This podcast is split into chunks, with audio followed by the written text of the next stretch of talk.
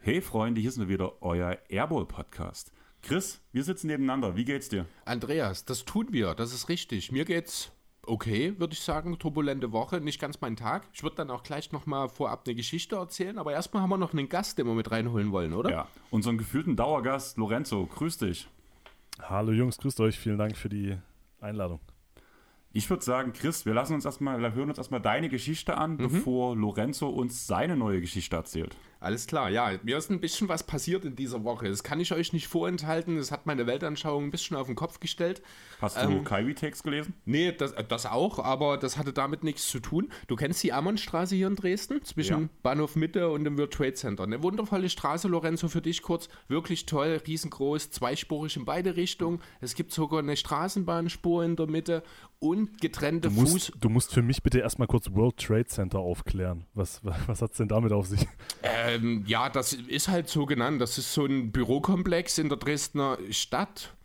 Da sind Schulen, das sind Bürogebäude, das sind verschiedene äh, Restaurants und alles Mögliche drin im Laden. Da gehe ich Blut- und Plasma spenden. Ja, die HEMA ist mit dort, genau. Das ist, ich, das heißt halt so. Also als ich okay. vor acht Jahren nach Dresden gezogen bin, hieß das schon so. Und das ist halt, also ich arbeite dort mit in diesem Bürokomplex. Und ja, genau, also das ist halt das WTC, das World Trade Center in Dresden. Okay, alles klar. Genau, also wundervolle Straße, jede Menge Spuren und auf beiden Seiten getrennt voneinander Fuß- und Radwege. Es ist wirklich, es ist Platz für jeden auf dieser Straße. Das findet man sehr selten in Dresden, wie ich finde.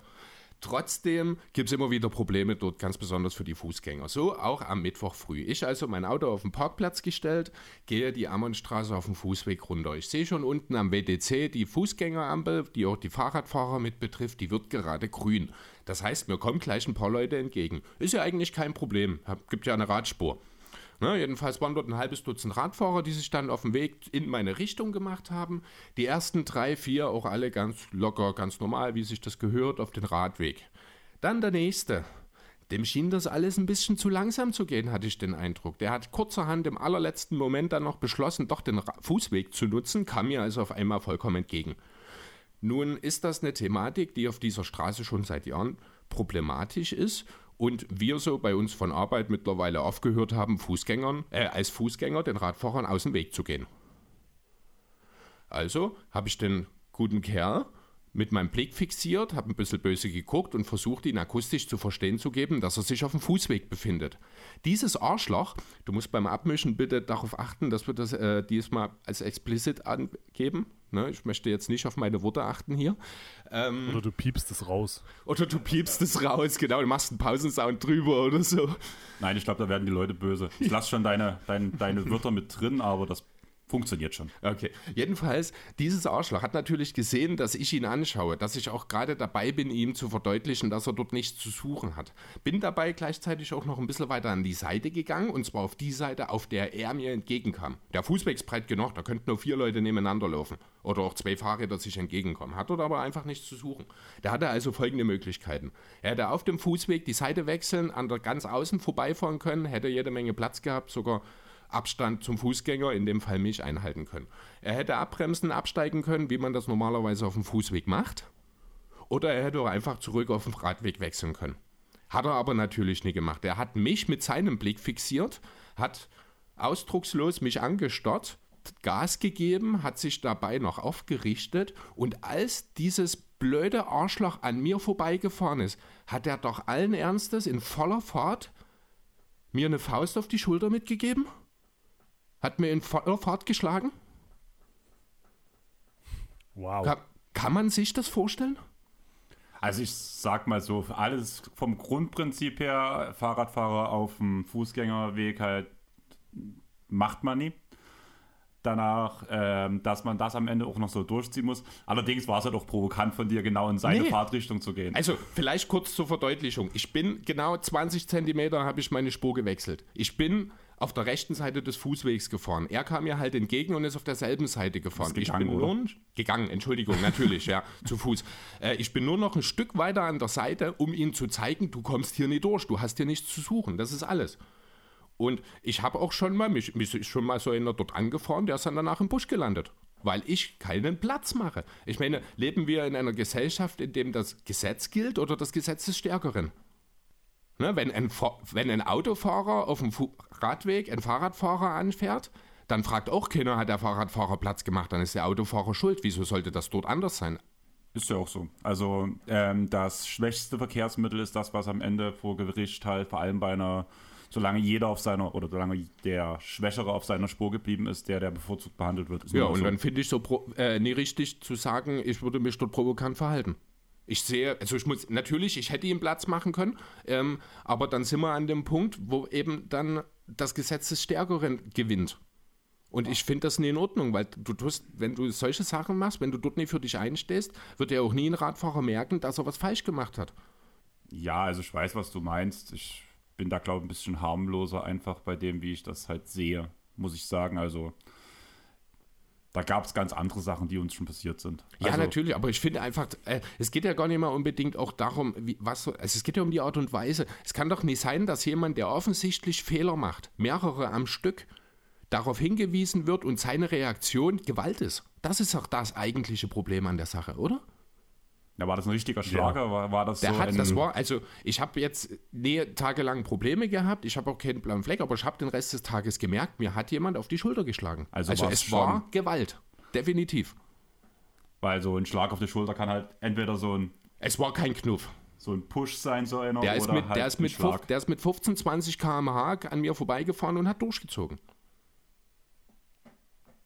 Es gibt viele Assis. Wir sind in Dresden. Ja, das ist, ist, wirklich abartig. Das ist, ich habe das auf Arbeit erzählt. Ich, jeder hat mich fassungslos an. Du bist der Erste, muss ich ganz ehrlich sagen, Andreas, der das so gefühlt mit einem Schulterzucken hinnimmt gerade.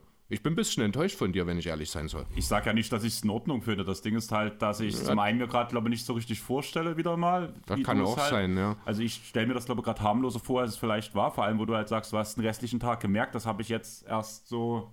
Für mich war es halt so ein so also der, so da ist Nino so, der genau Nino so ein Klinktot. Der ist wirklich, der ist halt wirklich 15, 20 km/h. Auf dem Fußweg kann man auch drüber diskutieren. Und er hat durchgezogen. Der hat mir nicht einfach bloß die Hand hingehalten und wir haben uns gestriffen, sondern der hat zugeschlagen. Na, das ist dann was anderes. Das ist dann halt dumm von ihm. Ich habe es absolut nie kommen sehen. Wenn ich gewusst hätte, was er vorhat, dann hätte ich, wäre ich wahrscheinlich dann wirklich in dem Moment einfach nochmal ein Stück nach rechts gegangen, denn dann hätte der Wichser gegen den Baum geflogen. Ich würde sagen, von schwierigen Themen zu schönen Themen, oder? Also ganz ehrlich, ich habe ja. eigentlich gedacht, du erzählst was, also dass du dich kurz aufregst, also das ist ja okay, aber den Podcast so zu Beginn, irgendwie bin ich gerade ein bisschen ja, fassungslos. So, so, aber das, das also musste auch raus, ihm, aber gesellschaftlich, also ich, solche Sachen muss man auch einfach drüber reden, sowas darf man nie unterkommen lassen. Ich sag's doch ganz ehrlich, wenn der Typ mir mal wieder über den Weg kommt, der Typ ist frei, wild, freiwild für mich. Sag ich ganz ehrlich. Wie, wie schaffen wir denn jetzt die NBA-Überleitung? War das, war das Chris äh, Jordan Poole Experience oder wie? Ungefähr so. Ich hätte halt gesagt, wir kommen von was Negativem zu was Schönem und du erzählst uns einfach mal, was du so in den letzten Wochen getrieben hast und vor allem, was jetzt so am Donnerstag passiert ist. Und letzte Woche Donnerstag dazu noch. Letzte Woche Donnerstag ist die, die erste Folge meines und also des, des Podcasts, den ich zusammen mit dem geschätzten Kollegen Julius Schubert, aka Just a Kid from Germany, den ja sicherlich die allermeisten eurer Hörer auch kennen werden und schätzen werden. Äh, wir beide haben zusammen einen Podcast an den Start gebracht, ähm, auch das wahrscheinlich schon der ein oder andere mitbekommen. Äh, Double Step Back heißt das wunderschöne Projekt, ähm, auf das wir uns Wochen und Monate lang riesig gefreut haben, dass es jetzt endlich losgeht. Da ist hinter den Kulissen sehr, sehr viel Arbeit reingesteckt worden. Und jetzt ging es endlich los äh, mit einem sehr, sehr erfolgreichen Launch, was uns komplett, ähm, ja, überwältigt hat, mehr oder weniger. Also wir sind bei, bei, bei Spotify zwischenzeitlich bei den Sport-Podcasts auf Platz 2 der Charts gelandet, was schon, was schon ziemlich verrückt war. Ja, bei Apple sind wir auch lange in der, in der Top 5 rumgeschwirrt. Ja, ähm, wer es noch nicht getan hat, gerne vorbeischauen. Ähm, es geht um die NBA natürlich, aber es geht Woche für Woche um ein bestimmtes Thema. In der ersten Folge haben wir uns mit den Contendern äh, beschäftigt und in der zweiten Folge vergangenen Donnerstag haben wir uns mit den Breakout-Kandidaten beschäftigt für die kommende Saison und aber den Begriff des Contenders und den Begriff des Breakout-Kandidaten versucht, äh, auf einer Bigger Picture-Ebene mal unter die Lupe zu nehmen, was es denn überhaupt bedeutet, welche Kriterien ein Team oder ein Spieler äh, erfüllen muss, um, um sich dieses Prädikat zu verdienen. Und äh, das ist der Ansatz dieses Podcasts. Also wir wollen äh, Woche für Woche einen Schritt zurückgehen und uns das Bigger Picture der NBA anschauen. Und äh, das haben wir jetzt zweimal gemacht und wollen es noch, noch viele weitere Male tun, wenn es gut läuft. Ja, cooles Konzept auf jeden Fall. Die erste Folge habe ich komplett gehört. Die zweite bin ich noch nicht ganz durch. Du hast jetzt schon angedeutet, es geht dort um äh, ja, Breakout-Kandidaten. Vielleicht kannst du uns ja mal in einem ganz kleinen Maße, wir wollen ja natürlich euren Podcast nicht unnötig spoilern, aber ganz kleinen Maße mal ein bisschen andeuten, was denn so ein Breakout-Kandidaten ausmacht. Denn ich glaube, wir haben dann auch noch ein kleines Thema, wo wir mal so ganz kurz anreißen wollen, wer denn so unsere Kandidaten in dem Zusammenhang sind. Und ich würde genau in dem Punkt halt auch sagen, das kannst du ja direkt als Übergang nehmen, wenn du so ein bisschen teaserst, was, oder so, ja, so einen kleinen Spoiler bringst auf euren Pod, warum ihr auf das erste große Thema von heute gekommen sind. Das ist ja aufgrund eures Podcasts basiert.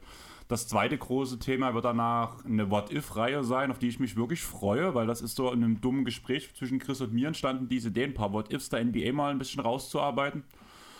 Und ja, ich würde sagen, Lorenzo, wir überlassen dir erstmal das Wort. Ja, sehr gerne. Äh, also vielleicht ganz kurz zusammengefasst, wir haben versucht, mehr oder weniger allgemeine Kriterien aufzustellen oder haben uns zumindest angeschaut, sind die letzten Jahre etwas zurückgegangen. Ich zum Beispiel habe vor allem die äh, Top 3 Finalisten des MIP-Votings aus den letzten fünf Jahren mir angeguckt, um eben so einen, so einen ersten Anhaltspunkt zu haben, wer denn die Breakout-Spieler in den vergangenen Jahren waren und wie sich deren also es hat natürlich viel mit Teamkontext zu tun, deren Rolle, aber eben auch zum Teil mit, mit Skills, die sich entwickelt haben. Ja, und da haben wir eben äh, im, im Dialog herausgearbeitet, was passiert ist bei diesen Spielern und welchen Spielern wir in der kommenden Saison äh, diesen Sprung zutrauen. Und äh, da habe ich auch unter anderem in meiner Recherche bin ich auf, äh, auf etwas gestoßen, das mich sehr verwundert hat und das wollen wir jetzt hier als Anstoß nehmen, uns über die First-Time All-Stars äh, der kommenden Saison, die potenziellen, zu unterhalten. Ja, ich habe nämlich gefunden, dass in den letzten 25 All-Star-Games, also zurück bis 1997, weil es ja 1999 wegen der Lockout-Saison kein All-Star-Game gab, gab es pro Jahr ganze 6,2 First-Time All-Stars, was mir sehr, sehr viel vorkam. Und äh, das ist eine Zahl, die sich aber auch zum Beispiel in den letzten zehn Jahren, also 2020 zum Beispiel waren es 10 First-Time All-Stars, die letzten Jahre immer mindestens 4, 5. Und äh, dementsprechend, historisch gesehen, statistisch gesehen, wird es auch dieses Jahr wieder im Schnitt sechs geben. Vielleicht ein paar mehr, vielleicht ein paar weniger, wer weiß. Und wir dachten uns, wer, wer könnten denn diese Kandidaten sein, die es dieses Jahr erstmals in eins der All-Star-Teams schaffen? Jo, vielleicht ganz kurz vorab. Also Andreas, du warst ja beim Double Step Back hören ein bisschen vor, äh, ein bisschen weiter als ich letzten Endes. Du hast mir ja das mit diesen sechs neun, also sechs Erst-Allstars sozusagen durchschnittlich im Jahr, ich glaube gestern Abend geschrieben, wenn mich nicht alles täuscht. Gestern oder vorgestern gestern, Abend. Ne? Genau. Und ich, meine erste Reaktion war sechs pro Jahr niemals. Also die Zahl, wie du schon angedeutet hast, Lorenzo, die kam auch mir absurd hoch vor.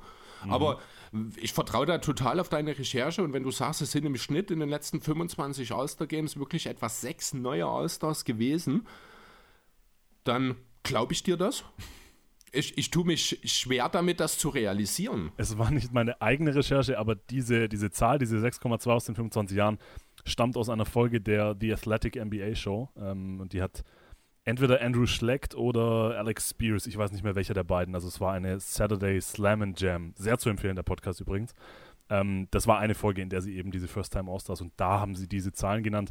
Und äh, ich glaube, denen, denen kann man vertrauen. Und ich habe es dann zumindest auf die letzten äh, mich, die letzten paar Jahre habe ich es mir nochmal angeschaut und habe dann unter anderem gesehen 2020 sogar 10. Also das war der, der höchste Wert und ich glaube, der niedrigste Wert waren drei Stück 2011, meine ich, äh, okay. muss das gewesen sein. Also weniger als drei ist fast schon ausgeschlossen. Also ich muss ja sagen, ich hatte den Wert halt schon mal gehört, vor vielleicht einem halben, Viertel oder halben Jahr ungefähr mit den sechs, im Schnitt sechs Oster, neun Osters. Deswegen, das war für mich eher so ein Reminder und ich fand halt gerade jetzt, wo ich überlegt habe, so zum Saisonbeginn ist es eigentlich ein ganz cooles Gesprächsthema, um, mal einzusteigen, wenn man über ein paar Spieler redet, darüber halt über Spielerkontexte. Und wir drei haben uns jeweils drei Spieler rausgesucht, unabhängig voneinander. Also es könnten sich Spieler doppeln, also im, oder im Maximalfall haben wir neun Spieler, da gehe ich überhaupt nicht davon aus. Bei ein paar werden wir sicher Überschneidungen haben. Aber wir werden das halt so aufziehen, dass wir halt so zwei, drei Punkte, so wirklich grobe Punkte einfach so. Man wird es gleich merken, ich werde halt einfach gleich meinen ersten Spieler mal als Beispiel nehmen. Und damit können unsere Hörer mitraten, um was für einen Spieler es geht, was ich mir halt vorstelle, was passieren könnte. Ihr könnt auch mitraten, wenn ich meine Spieler vorstelle. Und ja, einfach so im Groben. Ich würde einfach sagen, wir fangen direkt an, oder? Mhm. Gerne. Also mein erster Spieler, ich denke, den habt ihr nicht mit dabei. Ähm, ist ein Spieler, den ich unbedingt in meinem Fantasy League Team haben wollte. Vor allem auch in unserer Airball Podcast Liga, Chris. Ich kann jetzt schon, glaube ich, einen Namen swappen. Kann es sein, dass Lorenzo auch über den Namen in Double, äh, Double Step Back, da muss ich, okay, nein, nein, nein dann habe ich einen anderen Namen im Sinn, dann mach weiter. Er ist ein überragender Shooter, ein guter Verteidiger. Auch wenn diese Saison bei der Abwehr eher ein bisschen schwächer geworden ist, aber trotzdem ist er halt immer noch einer der besten Verteidiger in seinem Team. Stand jetzt steht das Team überraschend aus meiner Sicht bei 4 zu 1, weil halt der Coaster im Team eigentlich fehlt. Und derjenige Spieler war letztes Jahr schon in der MIP-Diskussion und hat nochmal einen Schritt drauf gemacht. Habt ihr schon eine Idee? Hm, noch nicht so richtig gerade, ehrlich ich gesagt. ich stehe voll auf dem Schlauch. Überragender ja, Shooter und elitärer Verteidiger? Ich gucke jetzt gerade ja. mal, wer, wer bei. Ach so, nee, es kann eigentlich kann es nur Desmond Bain sein, oder? Genau. Ja, stimmt. Oh. Also er hat ja nochmal im Vergleich zur letzten Saison nochmal vier Punkte draufgelegt. Die Konkurrenz mit Jaron Jackson Jr., wenn man halt sagen würde, ähm, Osterwoods wegnehmen, fällt ja so ein bisschen raus. Er könnte vielleicht von ihm noch ein paar Stimmen bekommen, auch wenn man ja beide äh, aufstellen könnte, rein vom Prinzip her. Außerdem ähm, ist, über, ist man ja überraschend 4-1 gestartet, weil man ja eigentlich sagt, man wird vielleicht Startschwierigkeiten haben, vor allem wenn Jaron Jackson fehlt was bis jetzt ja überhaupt noch nicht so aussieht. Ich finde das ein elitär, also einen sehr guten Case eigentlich für ihn. Außerdem sind die Grizzlies ja auch so in der Bubble gesehen ein Team, was eine sehr große Fanbase hat. Nicht zu vergessen halt aufgrund der Attitüde des Teams, auch wegen dem Jamorant-Hype. Aber der Jamorant-Hype ist ja auch ganz schön auf Desmond Bain übergesprungen, wie ich finde. Und gerade mit den Grundwerten äh, stand jetzt mit 22,6 Punkten, 5,6 Assists und 4,4 Rebounds bei Platz 3 im Westen, finde ich, kann man zumindest schon drüber diskutieren, ob er neben Jamoran vielleicht sogar ins All-Star-Game kommt. Gut, ich habe das ein bisschen anders interpretiert als du, wenn ich ehrlich sein soll, denn ich habe jetzt die äh, Leistungen in den ersten Spielen dabei überhaupt nicht mit berücksichtigt. Ich bin wirklich davon ausgegangen, wen hätte ich als so einen Kandidaten vor der Saison genannt. Also aktuelle Leistung habe ich jetzt nicht mit berücksichtigt, das vielleicht ganz kurz an der Seite, aber den Pick Desmond Bain kann ich durchaus nachvollziehen, halte ich für einen, keinen ganz schlechten Case, ehrlich gesagt. Kann durchaus passieren, gerade eben, wie du sagst, mit Triple J, der eine Weile fehlt, der wahrscheinlich in dem Team tendenziell die zweitgrößten Chancen auf einen Spot hätte. Halte ich das für durchaus realistisch, ja. Wenn der Teamerfolg Bestand hat, natürlich. Ich würde mir in zwei Punkten leichte Sorgen machen. Erstens eben die Frage, ob die, ob die Grizzlies gut genug sein werden, um tatsächlich zwei All-Stars stellen zu können, weil Ja ist natürlich der, der No-Brainer. Also ich glaube, den kann man relativ als All-Star-Lock einpreisen. Und dann, also ich, ich glaube, Backcourt im Westen ist mit die, mit die schwierigste Rubrik, äh, um da, also da hast du halt mit Luca, Steph, wahrscheinlich einen, mindestens einen von Booker und CP3. Lillard ist jetzt wieder da und in Topform. Also ich glaube, da hast du einige Jungs, die, die da echt auch noch, selbst im Fanvoting wahrscheinlich noch deutlich vor jemandem wie Bane landen würden und dann kommt es halt auf die Coaches an. Ich finde den Pick nicht schlecht. Äh, ich hatte ihn jetzt ehrlich gesagt als, als First-Time All-Star gar nicht auf dem Schirm. Auch bei den Breakout-Kandidaten haben wir tatsächlich in unserer Folge nicht über ihn gesprochen. Vielleicht auch, weil ich das fast schon das Gefühl hatte, dass er seinen Breakout mehr oder weniger schon hatte letztes Jahr. Also es war, ich bin auch riesiger, riesiger Bane-Fan. Ich würde auch wahrscheinlich erstmal noch abwarten, ob er dieses super Level, mit dem er in die Saison reingestartet ist, ob er das halten kann. Aber ich liebe Bane, ist ein total geiler Spieler, äh, würde mir sehr wünschen. Und bei den Grizzlies ist natürlich immer die Frage, wie, also wann checkt man, dass Dylan Brooks weniger Würfe nehmen sollte oder vielleicht checkt er das sogar selber, wer weiß, aber der ist ja jetzt, ich meine, er hat erst ein Spiel gemacht dieses, diese Saison oder zwei. Ähm, letzte Nacht war es sein zweites. zweites ich glaube, wenn der wieder zurückkommt, wird er wahrscheinlich auch einige dieser Würfe an sich reißen, leider. Ja, also bei Bane, er wäre jetzt, er wäre jetzt nicht in, in mein, also auch jetzt nachträglich, obwohl ich ihn nicht am Schirm hatte, ich glaube, ich würde ihn jetzt nicht in meine Top 3, 4, 5 Kandidaten reinschieben. Aber ich mag den Pick auch. Dann, was ist dein erster Pick, den du hast, Lorenzo? Äh, mein erster Pick äh, ist vermutlich der offensichtlichste und ich kann mir sehr gut vorstellen, dass ihr beide ihn auch auf der Liste habt. Äh, er hatte in den vergangenen Playoffs schon so, ein, so einen kleinen Breakout, hat da seine Leistung nochmal noch mal sehr steigern können, äh, ist jetzt gerade in seiner dritten NBA-Saison. Darf ich ganz kurz was sagen? Ich, ich, möchte lösen. Wünschst du dir ihn genauso, wenn er beim All-Star-Game sowieso dabei ist, dass er beim Dunk-Contest auch gleich mitmacht? Ja, sehr, sehr gerne. Wenn er schon in Town ist, äh, dann wenn er einmal da ist, kann er ruhig den Samstag auch mitnehmen, ja. Äh, ich würde jetzt einfach mal den Namen droppen. Wir reden von Anthony Edwards, oder? Ja, richtig, genau. Ja. Den habt ihr auch beide auf, auf der Liste wahrscheinlich, klar. oder? Ja, klar. Also, das war, ich also, habe mal ganz runtergeschoben, äh, weil ich genau wusste, irgendeiner das, droppt ihn schon. Das ist der No-Brainer ja. hier. Also, ich glaube, von allen Spielern ist er der, der logischste Pick für den ersten All-Star-Teilnahme nächstes Jahr. Die Timberwolves werden teamerfolgstechnisch mithalten können. Äh, sind jetzt, ich glaube, auch gut gestartet, wenn mich nicht alles täuscht, ne? 4-2. 4-2, also ja, solide gestartet, aber ich glaube, so richtig rund läuft es noch nicht. Die Bilanz täuscht dort ein bisschen drüber hinaus, ne? Trotzdem läuft es, weil die individuelle Qualität an sich ist halt da. Edwards hat letztes Jahr schon in Phasen gezeigt, dass er aus der Qualitäten hat. Jeder erwartet einen weiteren Schritt. Er hat wieder mehr Erfahrung. Er wird im Decision-Making besser sein. Das Shooting womöglich noch ein bisschen stabilisieren. Er wird jede Woche für jede Menge Highlights sorgen. Und dann ist eine All-Star-Nominierung fast schon die logische Konsequenz. Aber auch hier halt das Thema, er gehört in den Backcourt im Westen wahrscheinlich. Ähm, wird er Back, ja, er wird offiziell als Shooting Guard gelistet. Eher ne? Frontcourt, ne? oder? Ich weiß es nicht. Also ich sehe ihn eigentlich schon auch eher. Das könnte halt, wenn es dumm läuft, könnte es dieses Chris Middleton-Phänomen aus der, aus der letzten Saison, dass er Stimmen sowohl für Backcourt als auch für Frontcourt kriegt und das dann wiederum ihm schadet. Das kann natürlich sein. Also, also laut ähm, BKRF wird er als Shooting Guard gelistet zumindest. Ja gut, aber ob die NBA ihn dann auch äh, so in den Backcourt mitsetzt, das ist die andere Thematik, das muss man dann sehen. Aber das ist so ein Thema, wo ich vielleicht sage, daran könnte es unter Umständen scheitern, wenn er im Backcourt gelistet ist. Wir, wir haben jetzt schon ein halbes Dutzend Namen genannt. Ähm, das könnte tatsächlich schwierig werden. Ganz aber kurz bloß, ähm, letzte Nacht, also für unsere Hörer, wir nehmen Samstag auf.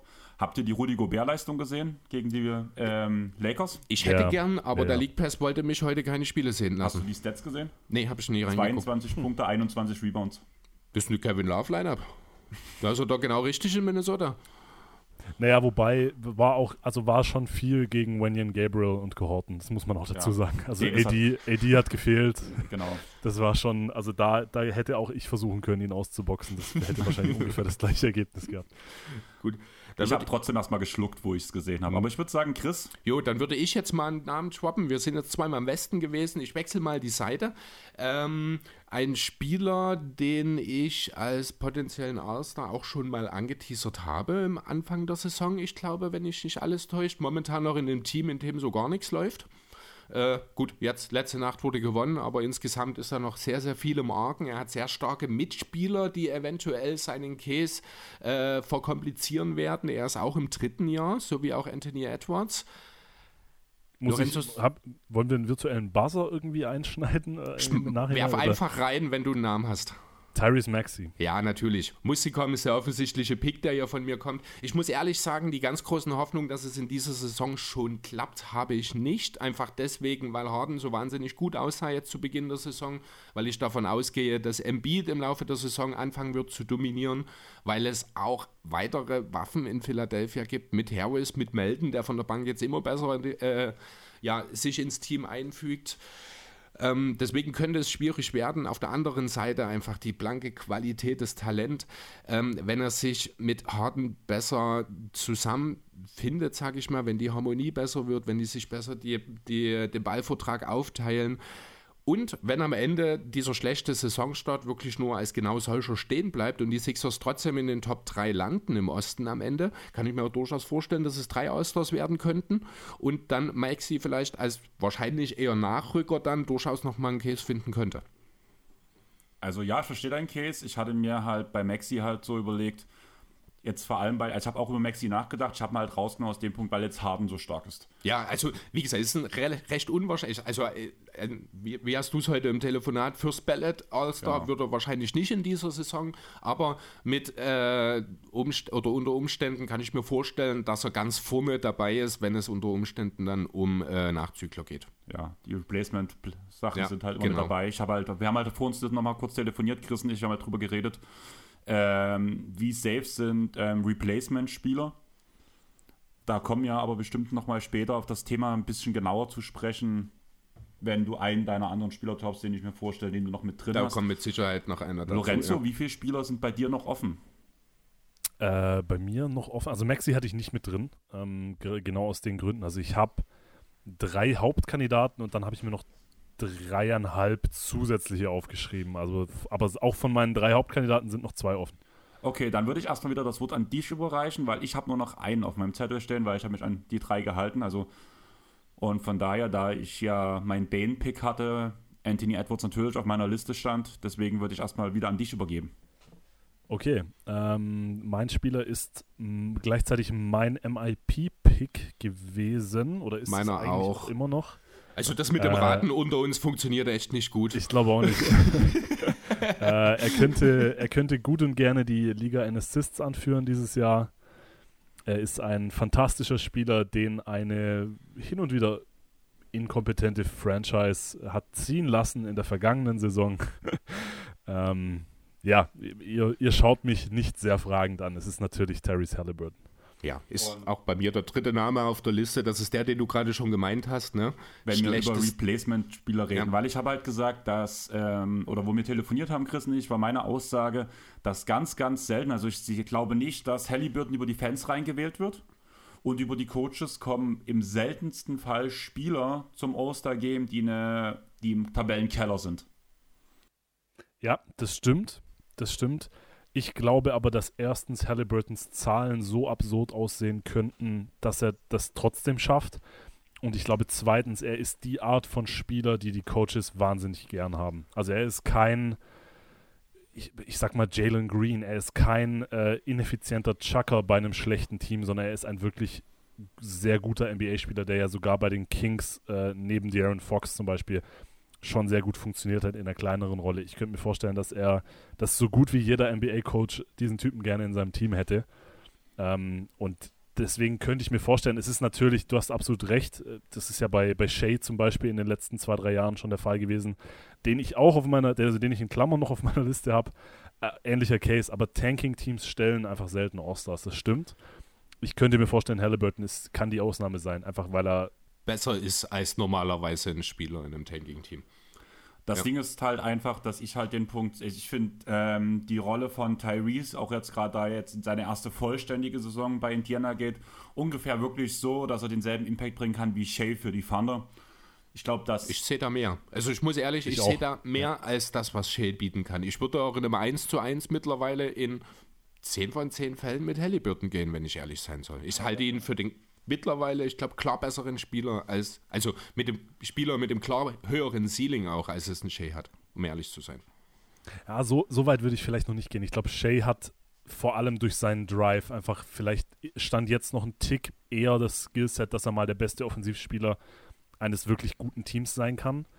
Das weiß ich noch nicht, ob man das bei Halliburton so unterschreiben kann, aber ich glaube auch, dass er vor allem, was die Assists und das Playmaking angeht, deutlich mehr bringen kann, als Shay das die letzten Jahre bei OKC getan hat. Und was und ich, ich, ich denke, das könnte ihm, also wie gesagt, ich halte es für sehr realistisch, dass er die Liga in Assists anführt am Ende der Saison. Ah, ich würde dort James Harden in dem Falle auch nochmal mit in die Verlosung werfen, aber ich denke auch, die beiden werden sich statistisch wahrscheinlich nicht viel nehmen. Du, du hast, ich glaube, auch bei dir im Podcast von 22 und 10 gesprochen. Äh, Absolut. mit dem Case, mit dem Case, dass er, äh, also in, der hat 26 Spiele für Indiana gemacht letztes Jahr äh, und hat da schon 17,5 Punkte und 9,6 Assists aufgelegt bei überragenden Shootingquoten und aber bei einer Usage von knapp unter 24 Prozent. Und diese Usage bin ich mir sicher, dass die dieses Jahr noch hochgehen wird. Und ich, der, der Typ kann 10 Assists auflegen. Relativ locker, vielleicht sogar Richtung 11. Also ich glaube, da ist wirklich Und er hat halt Stand jetzt, das muss man natürlich abwarten, was noch trade-technisch passiert. Ich denke, Turner und Hield vor allem, Lakers, sind, sind da wahrscheinlich nicht mehr so lange nebendran. Also wenn dann irgendwie das Talentlevel im Laufe der Saison weiter runtergeht. Er ist natürlich auch so ein Kandidat, der dann mit einer mysteriösen Verletzung irgendwie mal äh, rausgehalten wird, mit in Richtung Wembanyama und so weiter. Das sind so Punkte, die man natürlich im Hinterkopf haben muss. Aber wie gesagt, ich glaube, sein statistischer Case könnte so gut sein, dass er im Vergleich zu zum Beispiel Shea aus den letzten Jahren, dass es dann eben doch reinschaffen kann. Also ich, ich, glaube, das mit den Spielen aussetzen würde in Sachen All-Star-Game gar nicht unbedingt so die große Relevanz haben. Das sehe ich tatsächlich eher erst in der Phase danach. Ähm, was ich vielleicht noch ganz interessant in dem Zusammenhang finde, ist die Tatsache, dass halt Halliburton auch insgesamt unter den Spielern relativ gut angesehen ist. Die Spieler wählen auch zum Teil mit die äh, All-Stars. Das, denke ich, ist nochmal ein Punkt für ihn. Das, dies, von Seite der Coaches hast du es schon ganz gut äh, angerissen, Lorenzo. Und ich glaube auch mit der Art und Weise, mit seinen Zahlen und der Tatsache, dass er halt auch wirklich seit diesem Trade für Sabonis medial doch sehr ich finde, gehypt wird auch in Phasen, dass auch von Seiten der Fans mehr kommen wird unter Umständen, als du vielleicht äh, hier erwartest, Andreas. Also ganz kurz, Halliburton ist auch mein dritter Name hier auf der Liste. Damit bist du durch, Chris, oder? Ich habe noch einen halben hier stehen, so, aber mach du erstmal deinen dritten noch. Dann nehmen wir meinen dritten, okay. Ähm, das Problem wieder Guards könnte im Westen ein Problem werden, hatten wir ja schon mal das Thema aber trotzdem schlägt mein Spieler eine völlig andere Kerbe als vor allem ein Desmond Bain-Pick. Er wird es um einiges schwerer haben, weil sein Team vollständig da ist, er nicht der beste Spieler in seinem Team ist. Ähm, das Team steht trotz, dass er schwach in die Saison gestartet ist, trotzdem bei 4-2. Und das liegt vor allem an einem Magier am Ball, kann man sagen, auf einer großen oh. Position. Ich, ja, alles klar. Jamal war doch mein erster. Ein, Jamal ja. Murray. Die Quoten sind so schlecht wie Murray in war noch kein, ein, noch kein All-Star? Ja, ich habe extra nachgeguckt. Okay. Jamal, Jamal, Murray ist auch Stimmt. mein dritter Kandidat. Oh, sehr cool.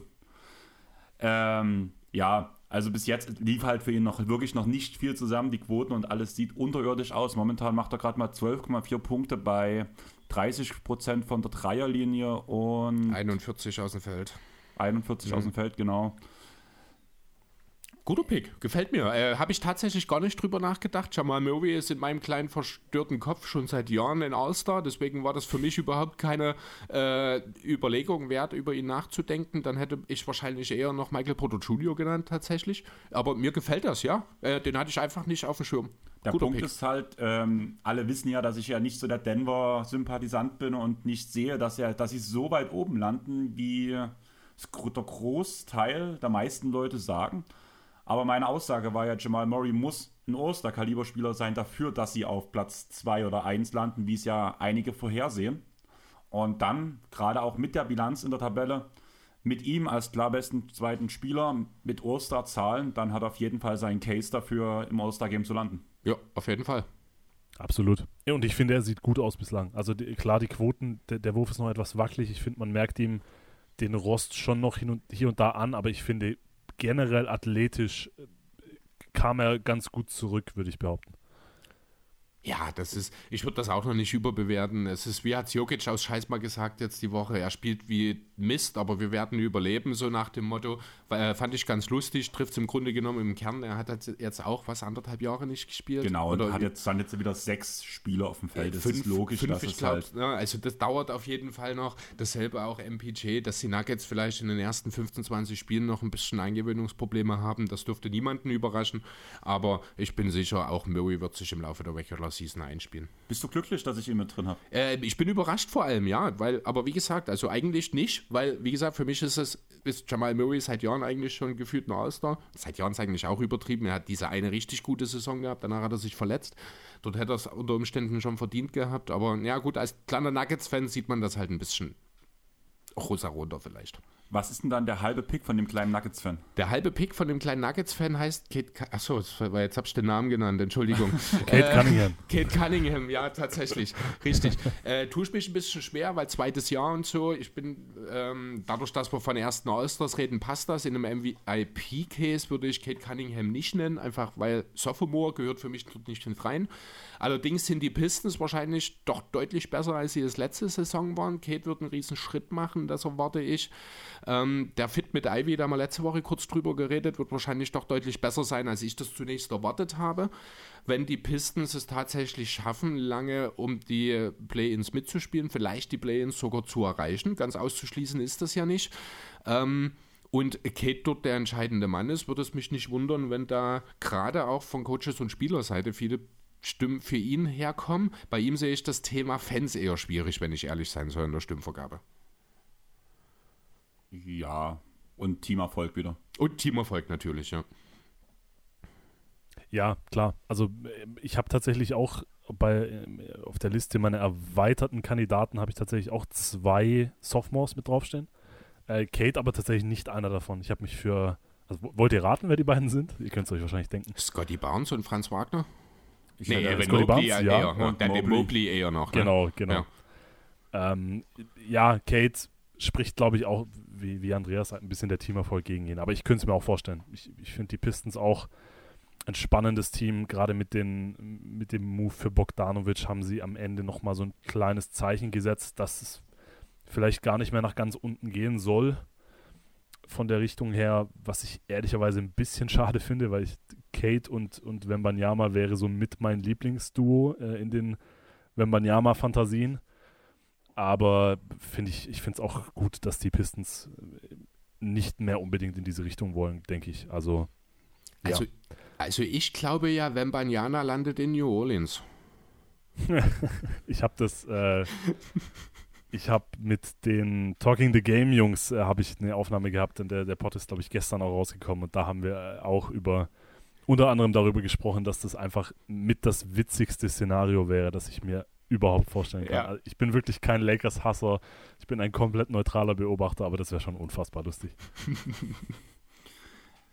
Habt ihr jetzt noch, also wir können ja mal ganz kurz deine zwei halben Picks noch durchgehen, bevor wir aufs Thema kommen. Mein, in meinem News Roundup, da stehen die Lakers auch gerade ganz oben, von daher musste ich gerade, Ja. habe ich überlegt, ob ich direkt überspringe.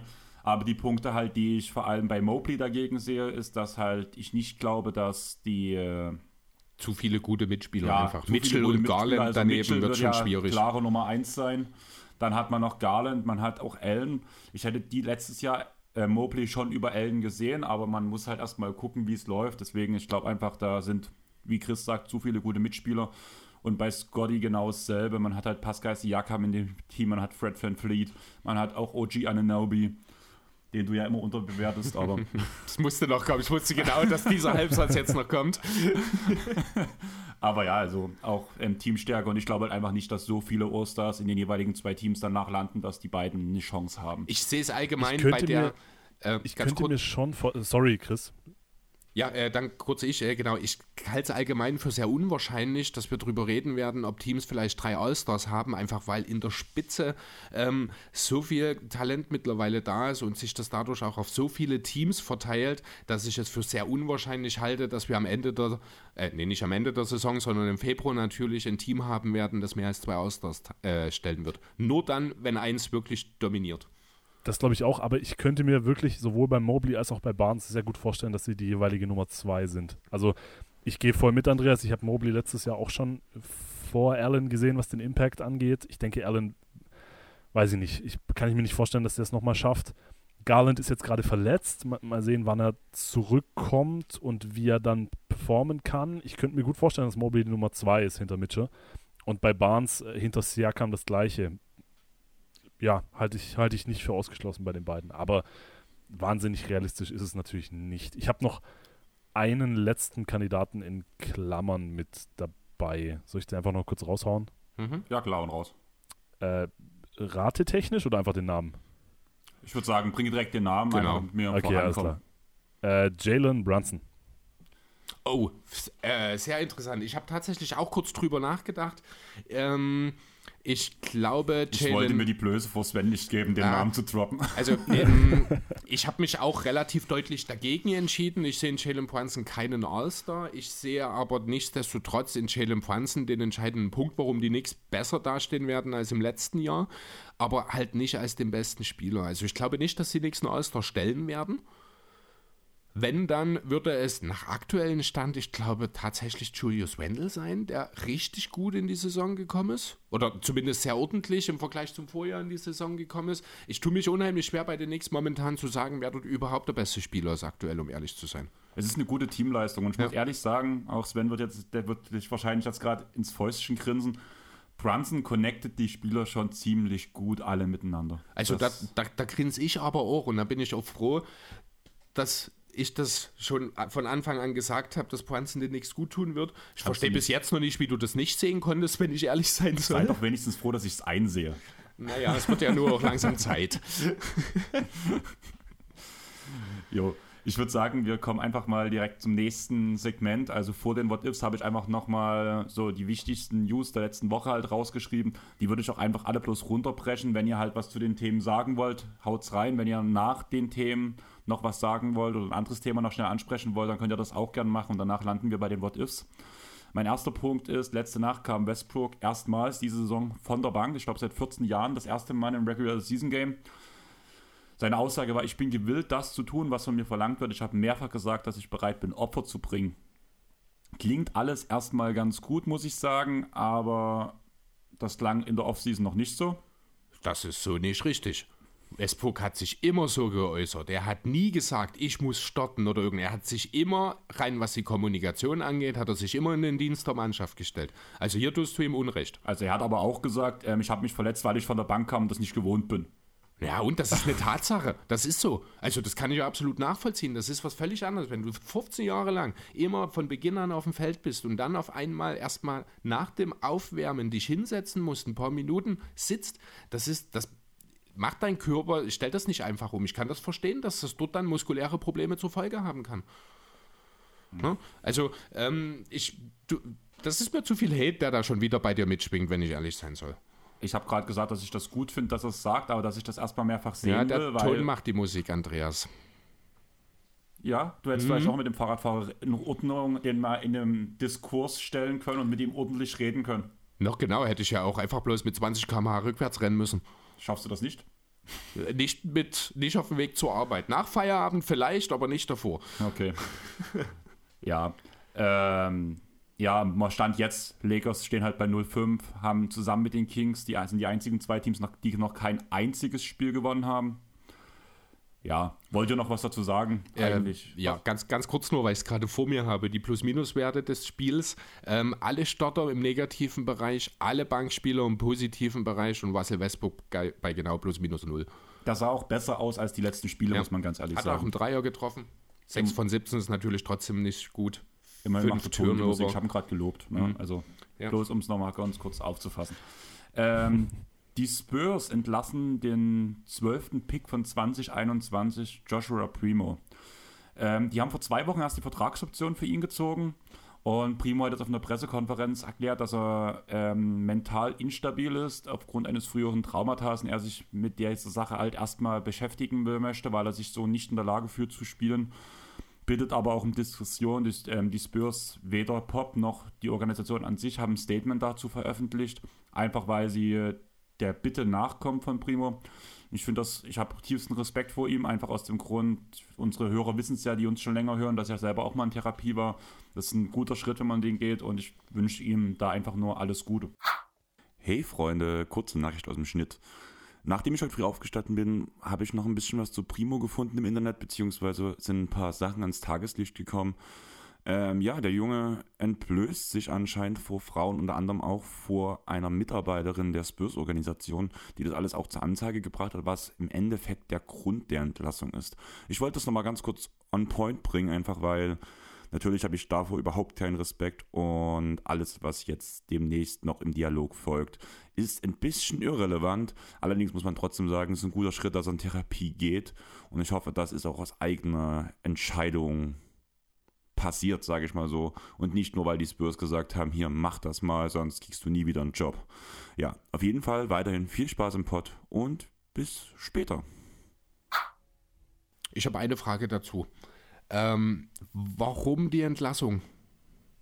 Ja. Also, ähm, das verstehe ich überhaupt nicht. Wenn das Thema bekannt ist und die Spurs sich ja offenbar auch um Primos Situation wissen, warum geht man jetzt diesen Weg der Entlassung? Oder ähm, stellt ihn nicht, ich sag mal einfach frei oder mal ganz salopp gesagt, meldet ihn krank? Auf Twitter stand im beiderseitigen also, dass es von beiden Seiten also der hat gewünschte wahrscheinlich Weg Primo wahrscheinlich sogar veranlasst und darum gebeten, würde ich dann sogar behaupten. Ich kann mir nicht vorstellen, dass die Spurs in dem halt, Es kommt mir auch komisch vor. Genau mit der gleichen, mit dem gleichen Gedanken. Ich, ich, ich will da jetzt nicht irgendwelche Verschwörungstheorien anstoßen, aber ich halte es nicht für ausgeschlossen, dass da irgendwie was noch mehr dahinter steckt. Also das kommt mir schon sehr komisch vor, dass wenn es sich nur darum handelt, dass er dann also dass, dass er dann gewaved wird man könnte das auch, also das kann man ja dann vor allem jetzt zu diesem Zeitpunkt, also wenn sich herausstellt, er ist jetzt ein Dreivierteljahr raus und das wird nichts mehr oder so, kann man ihn ja gegen Ende der Saison immer noch entlassen oder dann einfach nicht verlängern. Es kommt mir irgendwie komisch vor, dass er entlassen wird. Erinnert ihr euch an Larry Sanders, den Center damals bei den Bucks? Hm. Nur aus 2K My Team, ehrlich gesagt. Okay, das, der hat ja auch so eine Der hat einen relativ großen Vertrag, war so ein defensiv orientierter athletischer Sender, hat einen relativ hohen Vertrag in Milwaukee abgeschlossen und ich glaube nach einem Jahr dann seine Karriere beendet, weil er aus mentalen Gründen nicht mehr in der Lage war, NBA-Basketball zu spielen. Das ähm, Dort ist natürlich ist es auch zu einer Vertragsauflösung gekommen. Dort konnte ich das nachvollziehen, weil er hat halt auch wirklich gezielt gesagt, ich, ich möchte in diesem Business nicht mehr agieren. Ich, der NBA, das Basketball, das ist diese Welt ist nichts für mich. Bei Primo sehe ich das halt komplett unterschiedlich. Also er redet ja von einem Traumata. Also so, ich habe das so verstanden, ihm ist etwas passiert, er hat etwas erlebt, was ihn mental außer Bahn geworfen hat, sagen wir mal. Da, da kommt er jetzt noch nicht mal raus. Ist das etwas, was jetzt in der Zeit bei den Spurs passiert ist? Die Aussage es, war, es war früher, hat er gesagt. Oder ist es früher schon gewesen? Dann wiederum finde ich auch den Zeitpunkt etwas kurios. Aber ganz, also das, was mich am, weitest, am meisten irritiert daran, und ich will es jetzt auch nicht weiter ausbreiten, ist wirklich die Tatsache, dass man sich an der Stelle wirklich für eine Vertragsauflösung entschieden hat. Das, das wirkt so absolut Spurs-unlike auf mich. Ähm, ich würde kurz was zu dem Thema sagen, einfach weil es bei mir ja auch war in der Zeit, wo ich halt in Therapie war. Ich hatte dann meinem Team ein gewisses Verpflichtungsgefühl dahinter und habe mich deswegen auch danach komplett rausgezogen. Einfach, ich hatte das Gefühl, also deswegen spiele ich ja immer noch nur noch Zweite und nicht mehr Erste. Das war ja auch in diesem Zeitraum mit, wo ich den Rücktritt gemacht habe, mhm. weil ich in dem ersten Team, wo es um alles geht, wie es natürlich auch bei den Spurs ist in dem ersten Team, ich habe dort mich als Verpflichtung geführt und da wurde ich nicht mal bezahlt, wie es bei Primo dann im Endeffekt der Fall gewesen wäre. Ich glaube, er wollte erstmal alles ablösen von sich selbst, was nicht mit ihm und seiner Familie zusammenhängt, um den Kopf nur noch eingeschränkt klar auf das eine Ziel zu haben. Und mhm. ich glaube, das ist der Punkt dann eher, um wirklich nur sich auf das eine Thema zu konzentrieren, um ja. das abzuwerfen. Also ich würde dort gar nichts reininterpretieren. Ich glaube einfach, er hat für sich und vielleicht auch mit seiner Therapeutin gewisse Wege gesucht, was ihm am besten hilft, um mit dem Traumata umzugehen. Und wenn er halt die ganze Zeit im Hintergrund die Gedanken hatte, ja, ich müsste jetzt eigentlich beim Team sein, was macht mein Team? Dann hilft und sich nicht auf sich konzentrieren kann, deswegen, weil er auch jeden Monat ja das, den Check auf seinem Konto sehen würde und danach kommt vielleicht Unmut auf, in Anführungsstrichen, weil er halt sagt, ja, eigentlich bezahlen die mich, eigentlich müsste ich bei ihnen sein. Kann ich mir schon gut vorstellen, dass gerade in so einem Punkt das einfach bloß ihm darum geht. Mhm. Ich habe genug Geld, um über die Runden zu kommen. Und wenn es in einem Jahr wieder klappt, dann bin ich aber voll da und bis dahin will ich mich auf mich konzentrieren. Okay. Ja, kann ich ein Stück weit nachvollziehen. Das könnte durchaus ein Punkt sein, ja. Dann würde ich sagen, gehen wir direkt zum nächsten Punkt. Die NBA plant vermutlich den kommenden Tarifvertrag mit einem Hardcap zu versehen. Es droht eine Lockout-Gefahr. Der NBPA ist da strikt dagegen. Man muss allerdings sagen, wir sind am Beginn der Verhandlungen. Jeder sagt sein Traumszenario, wie man sich es vorstellt. Und danach nähert man sich an. Also, dass wir ein Hardcap bekommen, gehe ich sind wir uns, glaube ich, einig, wird nicht passieren in der NBA. Da wird die Spielergewerkschaft dagegen gehen. Es ist also nicht so das klassische Hardcap, wie es das, ich glaube, zum Beispiel in der NFL gibt oder sowas. Das sehe ich tatsächlich nicht kommen. Eine Form von Hardcap gibt es ja durchaus schon hier und da. Stichwort Sign Trades beispielsweise. Ähm, ich kann den Punkt aber durchaus verstehen. Ich meine, schau dir mal die Paywall der Warriors an. Ähm, ab einem bestimmten Punkt ist das ist schon Wettbewerbsverzerrung, das muss ich schon sagen. Ich glaube, ich habe vor einem Jahr ungefähr, habe ich das noch ein bisschen anders dargestellt, habe ich gesagt, wenn der Eigentümer halt der Meinung ist, das Geld bezahlen zu wollen, dann ähm, kannst du ihm das nicht verübeln. Auf der anderen Seite sind wir hier jetzt gerade ganz konkret bei den Warriors halt jetzt auch wieder mit den weiteren Verlängerungen und der Option, dass halt ein Draymond Queen seine äh, Vertragsoption nächstes Jahr ziehen kann in Dimension die ich nicht mehr rechtfertigen kann, muss ich ganz ehrlich sagen. Mittlerweile bin ich an dem Punkt, wo ich sage, um eine gesunde Entwicklung auf diesem Markt beibehalten zu können, muss es fast schon einen Hardcap geben. Also ich, ich habe Angst, dass das alles irgendwann nur noch mehr ins finanziell Lächerliche geht. Und die Warriors sind da, oder die Nets sind ja auch so ein Beispiel. Clippers. Ähm, die Clippers. Ähm, da muss man aufpassen, dass die Schere, das ist, könnte man jetzt ja auch auf eine gesellschaftliche Grundlage zurück, man muss aufpassen, dass die Schere zwischen Arm und Reich nicht zu groß wird.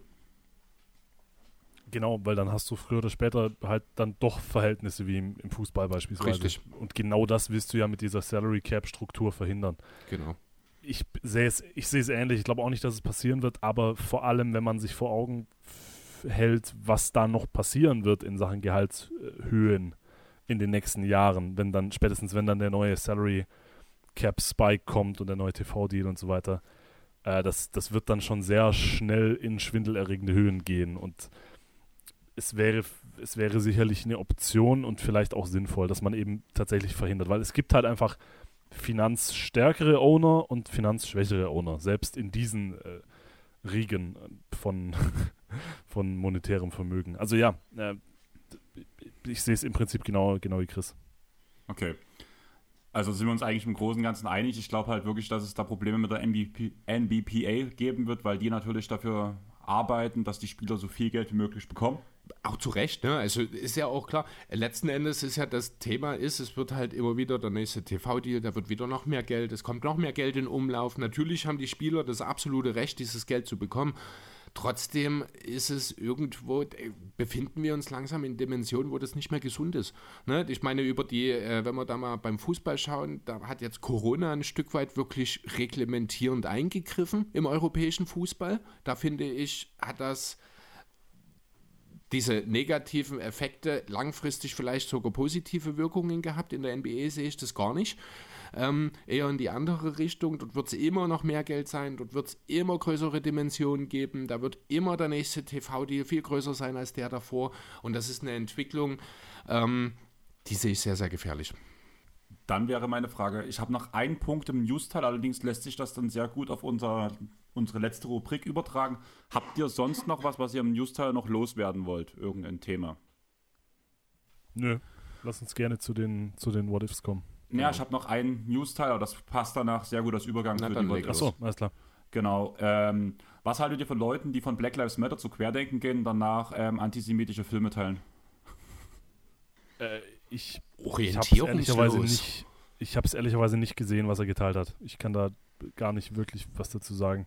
Also es geht um Kyrie, oder? Oder Genau. Kanye.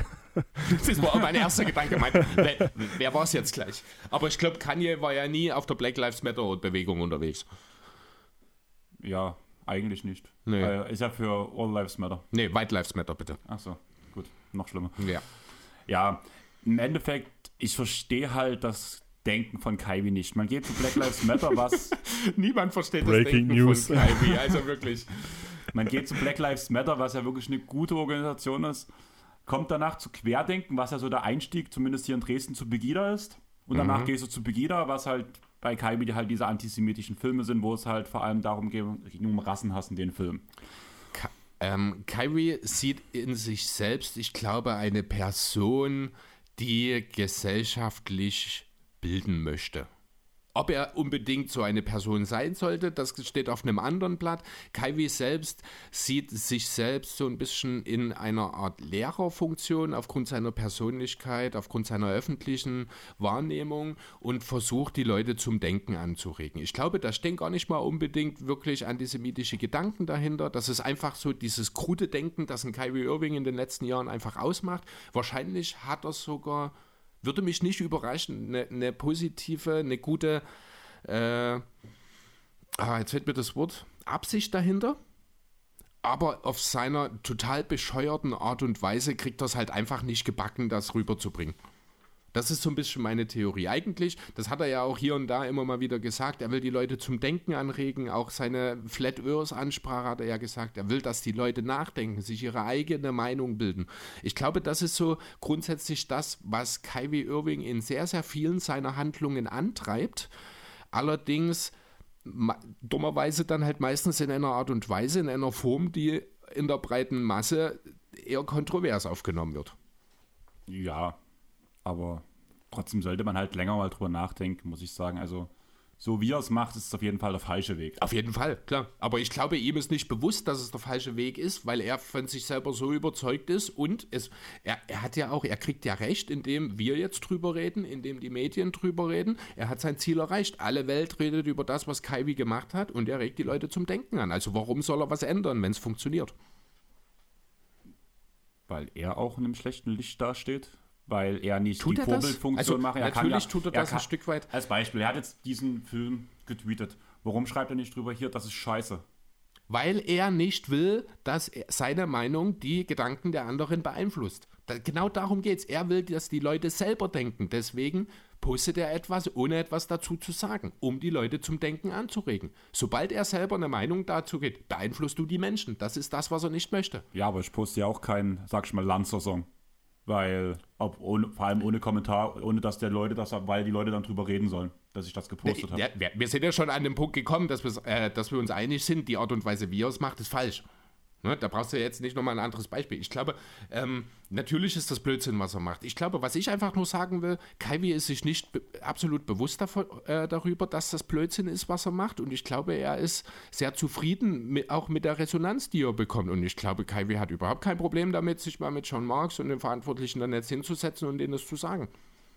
Also ganz ehrlich, Josiah hat ja gesagt, er möchte sich mit Kaiwi an den Tisch setzen und will ihn halt vor allem aufklären darüber, dass ähm, die Förderung von Hass aufgrund von einer Rasse, einer ähnlichen Zugehörigkeit und Religion halt erstmal scheiße ist.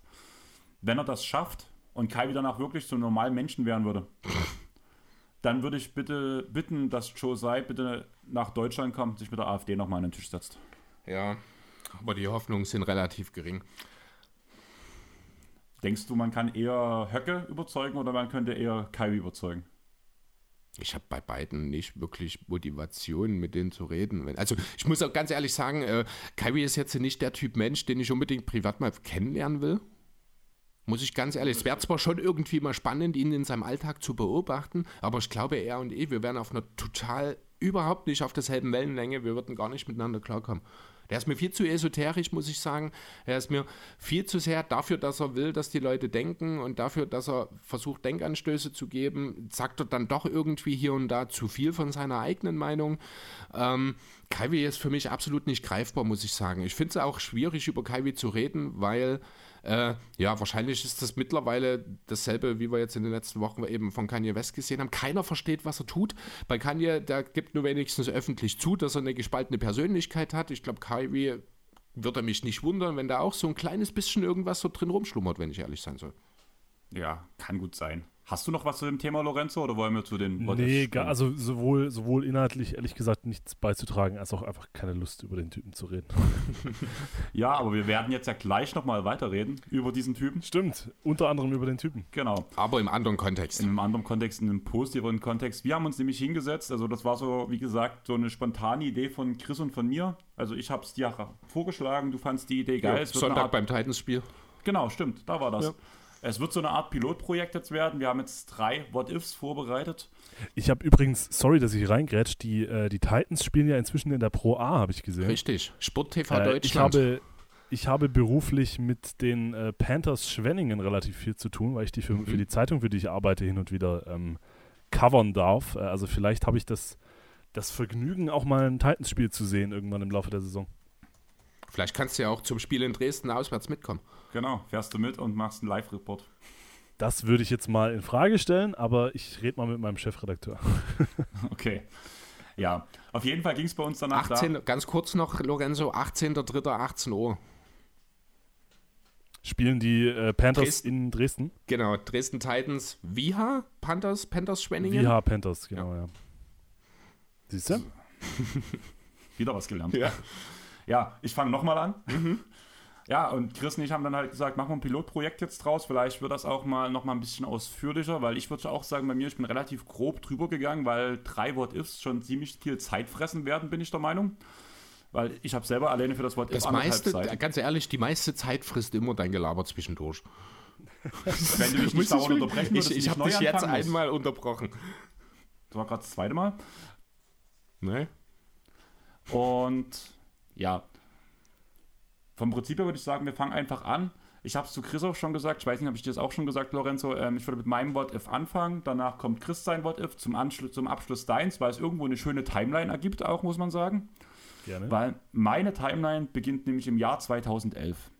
Beziehungsweise, wenn wir es genauer nehmen, im April 2011, wo die Clippers eine relativ schlechte Saison gespielt hat, aber man allerdings einen relativ jungen Kader hat und man sich gedacht hat, ja, wir geben jetzt einfach Baron Davis für Mo Williams und Jeremiah Moon nach Cleveland, müssen dafür unseren ungeschützten First-Round-Pick abgeben, der zu diesem Zeitpunkt zu 90% schon ein Top-10-Pick sein wird und bekommen, äh, um Baron Davis halt nach Cleveland zu dumpen.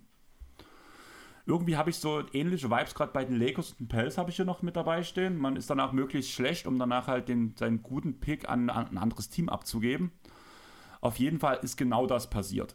Man hat sich keine Verbesserung so richtig dadurch reingeholt. Mull Williams war halt ein aufstrebender Veteran Point Guard. Jamaria Moon war ein auslaufender Vertrag. Damit hat man ein bisschen Flexibilität bekommen. Um genau zu sein, hat man ungefähr 28 Millionen Gehalt gespart, weil halt auch Davis noch ein Jahr länger unter Vertrag stand. Und ja, Williams war halt noch relativ jung, hat Potenzial noch gehabt, allerdings war er, hat er schon gute Leistungen gezeigt. Außerdem war er preiswert, hat einen 9 Millionen Vertrag zu dieser Zeit gehabt. Kannst du mir den Namen von Moon nochmal bitte nennen? Das klang die ganze Zeit total komisch, äh, wie du ähm, den genannt hast. Dort. Jamario. Jamario Moon. Okay, ja. gut. Das kam, bei mir kam das ganz komisch an. Alles Kann gut sein, dass ja. ich ihn auch falsch ausgesprochen habe. Auf jeden Fall ging es halt darum, die Clippers flexibler zu machen und dass Donald Sterling im Endeffekt nicht so viel Geld bezahlt. Was ist am Endeffekt passiert? Man hat die Saison verkackt. Dieser Pick wird der First Pick und Kyrie geht zu den Cavs. Gehen wir mal davon aus, und wir können ja erstmal ganz kurz, Neil O'Shea hat nämlich die Aussage gebracht, der damalige General Manager, warum er diesen Pick wegtradet hat. Unsere Analyse zu diesem Zeitpunkt im Februar ist, dass es wertvoller war, einen 28-jährigen All-Star-Point Guard zu bekommen, den wir für die nächsten Jahre haben und der die Flexibilität, äh, Flexibilität hat beizutragen. Ähm, um sicherzustellen, dass wir uns um unser Geschäft kümmern können, um zum Beispiel die Andre Jordan und Eric Gordon zu resignen, anstatt auf ein anderes Kind zu spekulieren, das 19 Jahre alt ist und ein Jahr College-Erfahrung hat. Das war die Meinung der Clippers, warum man seinen First Pick oder seinen First Round Pick abgibt. Ja, kann ich verstehen. Also ich muss ehrlich sagen, so ganz äh, an den Haaren herbeigezogen ist das nee. Wie gesagt, ein 28-jähriger All-Star. Äh, gut, dann, natürlich ist das halt, ich glaube, auch die einzige All-Star-Nominierung gewesen, die Mo Williams hatte. Man hat wahrscheinlich bei den Clippers schon gedacht, dass da ein bisschen mehr ging. Hat er gehofft, dass er äh, Williams vielleicht nicht ganz so sehr von LeBron abhängig ist, wie es das dann letzten Endes war. Ich glaube, Williams hatte in der Folge ja auch so ein bisschen auch mentale Probleme, wenn mich nicht alles täuscht. Ähm, ja, zu dem Zeitpunkt war das jetzt ein Deal. Man kann das schon ein Stück weit nachvollziehen. Ich kann jetzt im Nachhinein nicht wirklich beurteilen, wie dieser Draft-Jahrgang im Vorfeld betrachtet wurde. Aber schon eigentlich. Ich könnte mir vorstellen, dass das ein Punkt ist, der da auch mit reingespielt hat. Also die, die Draft-Class jetzt natürlich rückblickend betrachtet, ist einfach nicht so stark gewesen. Du hattest zwar Kawhi Leonard, Nikola Vucevic und Jimmy Butler, die halt in den hinteren Teilen des Drafts weggegangen sind, also wahrscheinlich damals nicht als außergewöhnliche Prospects gesehen wurden. Wusstet ihr, dass die Morris Twins in aufeinanderfolgenden Picks weggegangen sind in diesem ja. Draft? Das sehe ich jetzt gerade bei der Übersicht. Mhm. 13 und 14. Mhm. Ich habe es bei der Ausarbeitung gemerkt. Das wusste ich und, tatsächlich. Und äh, du genau. hattest halt Kemba Walker auf 9 und, und Clay Thompson auf 11. Aber gerade so die Top 10 die ist schon schlecht eigentlich, so rückwirkend. Ja, ne? also du abgesehen hast Kyrie von Kyrie. Und, ja, Kyrie und Kemba sind in den Top 10 die einzigen, die All-Stars geworden sind. Dazwischen sind hier Koryphäen wie Jan Wesley, Jimmer Fredette oder Derek Williams dabei. Kantor Thompson, Valanciunas auf 5 ist noch der, den ich am ehesten nachvollziehen kann. Brandon Knight, das große Opfer von DeAndre Jordan, ist an 8 gegangen in diesem Jahr. Ähm, ja, also ich kann das schon verstehen. Der Draft war im Vorfeld wahrscheinlich nicht besonders hoch angesehen. Dass ähm, dass die Clippers zwingend Kyrie gezogen hätten, muss ich ganz ehrlich sagen, das sehe ich auch nicht unbedingt kommen. Denn also, wenn dieser Trade nicht, ganz kurz, wenn dieser Trade nicht stattfindet, dann hat man ja Baron Dissel noch im, äh, also äh, Baron Davis noch im Team. Warum dann noch einen anderen Point Guard ziehen? Ähm, ganz einfach, also da habe ich sogar Berichte dazu gelesen, also damalige Statements, ähm, wenn man gedraftet hätte, Mhm. war die Aussage, dass es war eine Two-Player-Draft für die Clippers, wo es um Kyrie und Derrick Williams ging. Da man aber mit Blake Griffin ja schon einen Power Forward hatte, war Kyrie die einzige Möglichkeit. Okay. Darum ging Okay, es. macht Sinn. Also es wäre ganz Kyrie kurz- auf jeden Fall gewesen. Gut. Genau. Darf ich ganz kurz einhaken? Andreas, du hast es im Pod schon gehört, aber ich finde es eine ziemlich, äh, ziemlich schöne Fun Fact slash Trivia-Geschichte, die ich jetzt einfach mal Chris äh, spontan stellen würde, weil wir es gerade von Blake Griffin haben. Der war 2011, also in diesem Zeitraum, den ich vorher bei den First Time All-Stars angesprochen hatte, waren drei Spieler dabei, die es als Rookie ins All-Star-Team geschafft haben. Also Ich hab seit den Teil schon- 1997. Ich habe den Teil schon gehört, Ach so, okay, ja gut. aber dann, ich dann krieg für sie aber ich krieg sie gerade nicht mehr zusammen. Also einer war Blake Griffin 2011 und die anderen beiden waren 2000, oh, ich weiß jetzt gar nicht mehr, 2003 oder 4 und der eine war 98. Na, der eine 2004 wird wahrscheinlich LeBron gewesen sein, oder? Nein, tatsächlich nicht. War das nie Mellow? Nee. Ihr habt es beide gehört, Jungs. Ja, ich habe es auf Arbeit gehört. Ich habe Äh, ausgearbeitet nebenbei. Also es ist, es war heute früh tatsächlich, heute Vormittag, ich habe ja in meinem What If noch gesteckt, deswegen. Aber ich weiß, ich kann mich noch an den Take erinnern, wie du danach nochmal gesagt hast, dass du auf diese Trivia-Sachen, dass du, äh, dass, dass dir das besonders, dass du so ein Mann dafür bist oder sowas. Diesen Ich stehe da Aber total drauf. Die Namen sind Äh, mir ich tatsächlich schaue gerade nochmal nach, 2003 war es. 2003. Und es ist übrigens auch noch eine andere Trivia. Er ist einer der wenigen Spieler, die es geschafft haben, in jedem einzelnen Jahr seiner Karriere All-Star zu werden. Den, und zwar achtmal. Also das sagt euch auch schon was über den Spieler. Nur Ja, jetzt, ich, ich, also ich, ich habe es jetzt gegoogelt. Ähm, tatsächlich, jetzt fällt mir auch zumindest der eine Name für die Rockets, da fällt mir jetzt wieder ein, als du den genannt hast, das war Yao. Genau. Ne? Yao Ming. Ja, Und, das Und ist 98 dann Duncan gewesen. Genau. Ne? Genau, 98 war Tim Duncan. Ja. ja zurück. Aber zurück zum What If, Entschuldigung. Genau. Wie gesagt, Tri Trivia, Sucker. Alles gut. Also bringt ja auch das Wissen weiter und ist ja eigentlich ganz cool. Ähm, stellen wir uns jetzt mal vor, man hätte Baron Davis behalten und den Pick nicht weggetradet. Wie gesagt, es stand dann aus Clippers Seite eigentlich schon definitiv fest, dass man Kyrie holt. Fangen wir erstmal wirklich mit Baron Davis an. Er hat bei den Clippers noch 12,8 Punkte geholt, 7,0 Rebounds, äh, 7,0 Assists und 2,8 Rebounds genau. Ist ja eigentlich ein ganz cooler Wert. Als er danach zu Cleveland gegangen ist, hat er sogar noch mal bei den Punkten ein bisschen draufgesetzt mit 13,9 Punkten und 6,1 Assists. Das heißt, man hätte Baron Davis weiter zumindest als Bankspieler auf jeden Fall hinter Kyrie spielen lassen können, als guter Veteran, der vielleicht auch Kyrie ein bisschen was beibringt, vielleicht auch ein bisschen charakterlich weiterbildet. Ich hätte wahrscheinlich, also auf Anfang wahrscheinlich die beiden auch nebeneinander, vielleicht sogar Kyrie am Anfang. Ja gut, nee, auf der Bank setzt du ihn nicht. Also wahrscheinlich dann ein bisschen nebeneinander. Äh, ist natürlich defensiv ein bisschen schwierig an der Stelle, aber das offensive Potenzial, ich halte halt Baron Davis schon immer für einen äh, richtig, richtig guten Playmaker, habe ich ihn gehalten. Äh, habe den sehr, sehr gerne gemacht damals äh, als Spieler, gerade noch zu den Warriors-Zeiten. Ähm, ob das Ihr wart da beide ein bisschen besser drin. War es denn schon, also Baron Davis hat ja dann letztendlich nach der folgenden Saison seine Karriere beendet. War das damals schon absehbar oder konnte man bei dem 31-jährigen Baron Davis eigentlich schon davon ausgehen, dass er noch ein paar Jahre auf dem Buckel hat? Also ich glaube, sowas nicht, äh, hat man es nicht erwartet unbedingt. Der hat dann für die nächsten nochmal auch nur 29 Spiele gemacht. Ich glaube, das ging dann doch alles sehr unerwartet schnell für ihn auch zu Ende. Also er hat halt sowieso die letzten Abend, äh, die letzten Jahre davor, er hat ja nie viele Spiele gemacht so richtig, er war halt oft verletzungsgebeutelt und danach halt haben die nix, sage ich mal, ihm den Rest gegeben. so kann man es sagen. ja. War das nicht sogar das Jeremy Lin-Jahr oder bin ich da gerade auf dem, auf dem Holzweg? Das kann 2011, sogar sein. 2012. Linsanity, ja, das kann sein. Insanity? Chris guckt gerade. Äh, Linsanity, da muss ich kurz auf den Wikipedia-Artikel, den gibt es sogar ein extra Linsanity. Ah ne, das war ab Februar 12. Da war Ah, okay, Mist. Das war Aber das äh, Jeremy danach Lin war schon im Kader, also das hat sich. Ja, das stimmt. Am Ende der Rotation. Oder vielmehr am Anfang des Bereichs, vor dem, hinter dem Ende der Rotation. Nee, warte, Februar 2012? Dann Das ist es ist- ja das Ah, Jahr. nee. das stimmt, das ist die Saison. Ja, stimmt, genau, klar. Das ist genau die, alles, ja, das war alles in der Lockout-Saison. Ja. Stimmt, genau. Genau. Also meine Überlegung für das What If war halt im Endeffekt, wie sieht der Kader aus, wenn man diesen Was, Pick was, gemacht was hätte die Clippers erreichen können quasi, Genau. ne? Wie gesagt, man hätte Baron Davis noch gehabt. dann habe ich erstmal geguckt, was es für Überschneidungen im Jahr 2010 und 2011 gab für Spieler. Erstmal, um, diese, um diesen Grundkader zu schaffen, das erste Jahr mit Kyrie. Spieler, die noch da waren, waren Randy Foy, der hat äh, bei den Clippers 10,4 Punkte im Schnitt gemacht, 4,3 Dreier für, äh, pro Spiel genommen, was für die Zeit ja wirklich viel war. Und die zu 36 Prozent betroffen. Äh, man hatte die Andre Jordan, man hatte einen jungen Eric Bledsoe, man hatte Ryan Gomez, der jetzt nicht so viel drauf hatte, hat 5,4 Punkte pro Spiel gemacht und halt einen Blake Griffin in seinem Rookie-Jahr. Dann hat man, wie gesagt, noch Baron Davis gehabt und man muss ja ehrlich sagen, hätte man Kyrie Irving gehabt, hätte man ja zu 90% nicht für Chris Paul getradet. Ja. Für Chris Paul hat man abgegeben. Eric Gordon, Alpha Amino und Chris Kamen. Gerade Eric Gordon ist da ein interessanter Part nochmal als junger Spieler. Außerdem hat man einen unprotected First Round Pick von Minnesota noch mit abgegeben, aus dem später Austin Rivers geworden ist.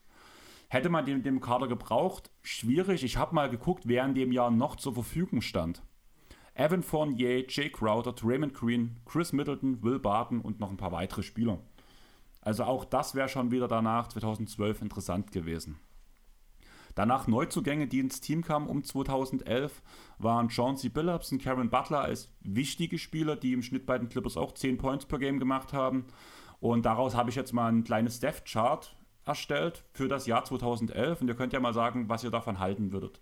Ich habe jetzt erstmal auf dem Point Guard halt stehen Irving, auf dem Shooting Guard Gordon, auf dem Small Forward Karen Butler, auf dem Power Forward Blake Griffin und auf dem Center die Andre Jordan, einfach weil ich mir gesagt habe, man will ja die jungen Talente auch entwickeln. Der Ersatz Point Guard wird wahrscheinlich Eric Bledsoe geworden, äh, wäre Eric Bledsoe geworden. Auf dem Shooting Guard hätte man Mo Williams eingesetzt. Ähm, Randy Foy auf dem Small Forward. Amino hätte man zwar als Undersize-Spieler, aber auf dem Power Forward spielen lassen müssen. Aber als guter Verteidiger sollte er es eigentlich auch schaffen und Chris Kamen auf dem Center-Spot. Und danach hat man ja immer noch John C. Billups, ähm, wie gesagt Baron Davis und der schon erwähnte Ryan Gomez. Das ist erstmal so dieses, dieser Kader erstmal an sich. Was sagt ihr dazu? Ja, ist ganz nett, aber einen Titel gewinnst du damit nie. Vor allem nicht, wenn die Rookies sind. Ja, auch nie in drei Jahren. Das will ich damit sagen. Also ich glaube nicht, dass dieses Team einen Titel gewonnen hätte. Nicht gegen die Thunder um KD und Was, nicht gegen die spätere Warriors-Dynastie, nicht gegen die Superheat. Dafür hätte es nicht gereicht. Natürlich sind die Clippers so besser als ohne den Trade, ohne Frage. Man hätte auch nicht diese jahrelange Katastrophenzeit, ja, die, ach nee, die war ja direkt davor mit den 19 Jahren und genau. Es kam ja dann halt durch, es ist halt schwierig, weil der Paul-Trade dann kurz danach dann Genau, es geht halt vom Prinzip hat, ne? her, ist dieser mhm. Chris, also also, Dadurch, dass man Irving pickt, würde Chris Paul wegfallen. Ist dieses Team besser, muss man eigentlich sagen, als die Chris Paul. Also die sind besser, als es mit dem Chris Paul Deal gewesen.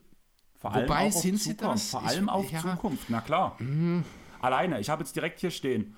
Irving 19, Plötzow 22, Gordon 23, Griffin 22, Jordan 23. Die hätten zusammenwachsen können. Man hätte nicht so eine große Du hättest ja aber nicht alle bezahlt.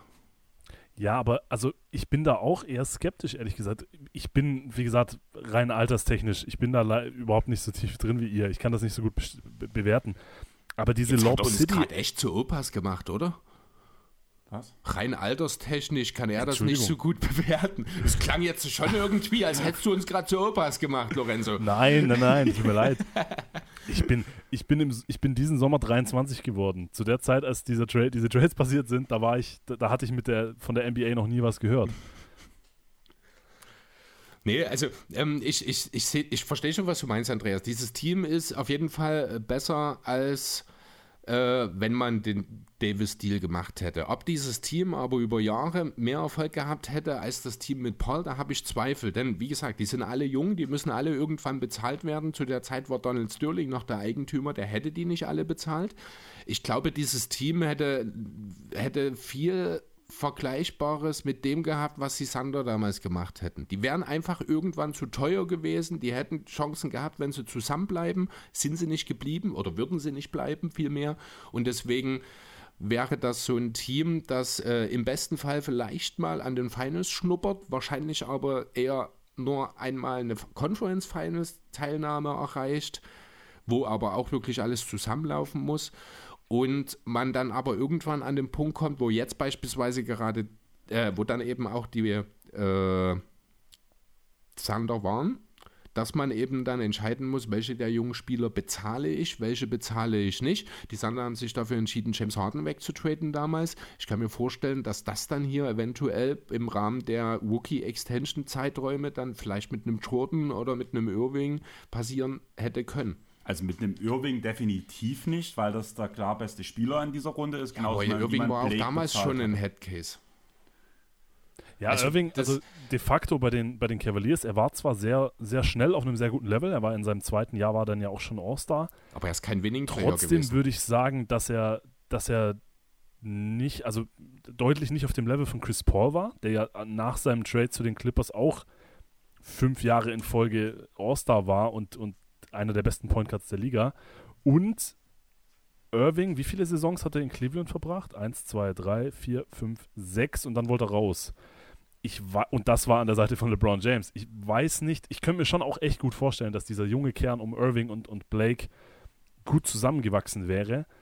Aber ob das zu mehr Erfolg geführt hätte, in unmittelbar, sagen wir mal, in diesen fünf Jahren nach dem Draft beziehungsweise nach dem Chris Paul Trade, glaube ich nicht. Und ich weiß nicht, ob man darauf hätte bauen können, dass Blake und Irving nicht nur aus finanzieller Sicht, sondern eventuell auch aus zwischenmenschlicher Sicht. Also was wäre denn, also Blake war ja, wie gesagt, gerade Rookie All-Star, der war zu der Zeitpunkt bei den Clippers schon äh, ein, ein Starspieler und klar, mit dem geht man in die Zukunft, auch aufgrund seiner Spielweise ein Fanliebling.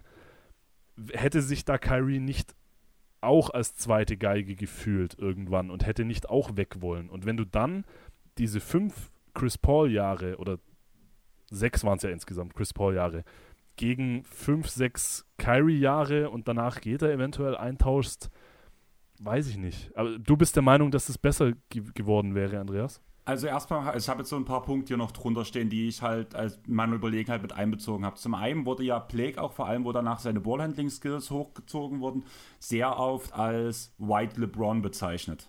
Wo man halt sagen konnte, aufgrund von Spielweise, auch wenn es ein bisschen abgehackter aussah, aber es gab ja auch MVP-Rennen, wo Blake auf Platz 3 und LeBron auf Platz 1 war. Deswegen, die Spielweise haben wir bei Kyrie zu LeBron gesehen, dass sie gut funktioniert wenn man Kyrie und Blake zusammenpacken wird und die noch mehr Jahre zusammenspielen, wäre auch nochmal die Abgestimmtheit zwischen den beiden Spielern besser, wo ich halt sage, es funktioniert. Danach hast du das Thema ähm, Teamchemie angesprochen war die Teamchemie mit Chris Paul so viel besser. Also eigentlich hat man ja vor allem, der Grund war ja auch, warum Chris Paul gegangen ist, weil die Teamchemie nicht gestimmt hat. Ich glaube, hier musst du differenzieren. Ähm, die Teamchemie mit Chris Paul wird immer besser sein als mit Kyrie Irving. Einfach deswegen, weil Chris Paul. Nee, das ist, lass mich mal kurz, äh, ich, ähm, also so sehe ich das tatsächlich. Einfach weil Chris Paul ist im Gegensatz zu Kyrie Irving eine unangefochtene Respektsperson in der Liga. Schon damals gewesen. Du kannst von Kyrie Irving kein Leadership verlangen.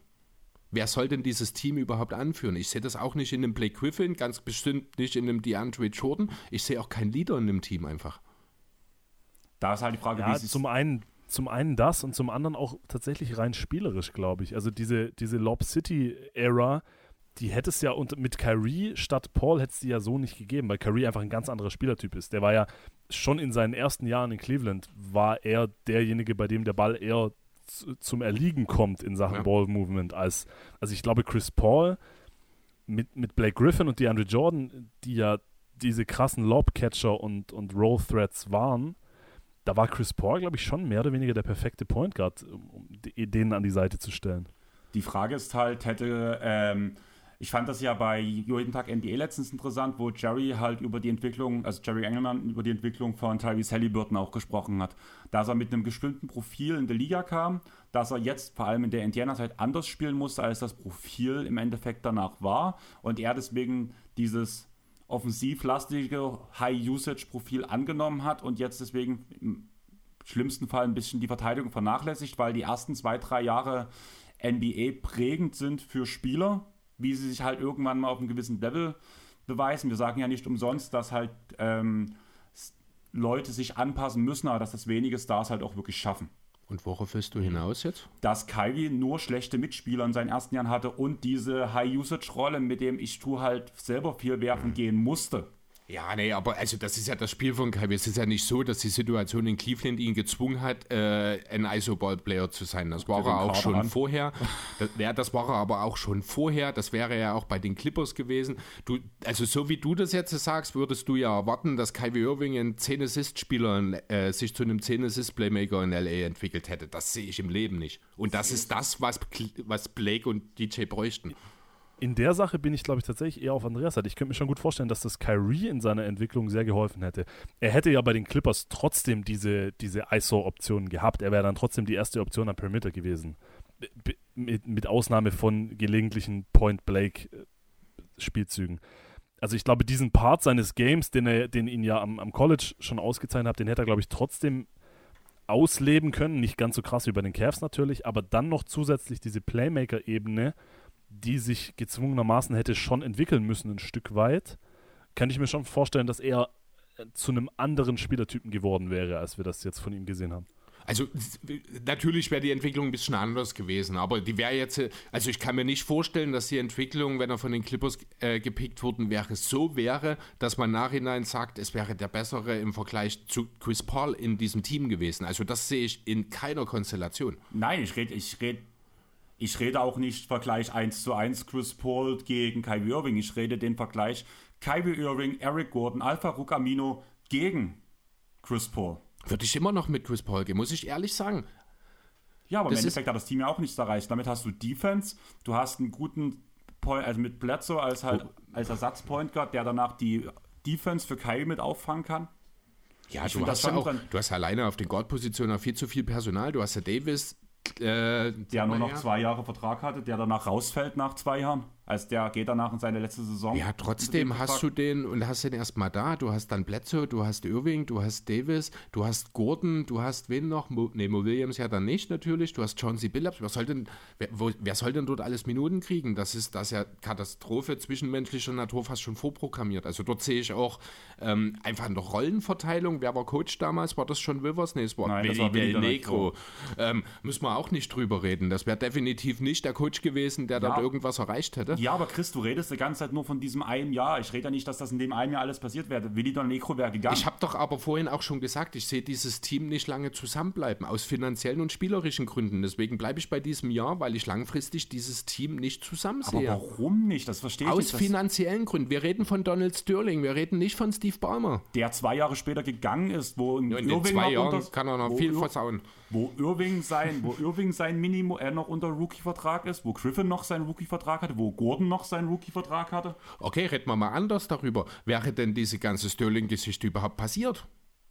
Wissen wir denn, ob das überhaupt passiert wäre? Es wäre eine völlig andere Zeitlinie. Ja, klar, ne? Also können wir nicht davon ausgehen, dass in der Zeitlinie, in der Kyrie Irving gepickt wurde, Donald Sterling zwei Jahre später weg ist. Okay, dann können wir das Wort if bei den Sixers aufmachen. Was wäre einfach gewesen, wenn. Ja, natürlich kann man. Ja, aber deswegen finde ich es halt gerade affig, dass du das halt komplett eher, also.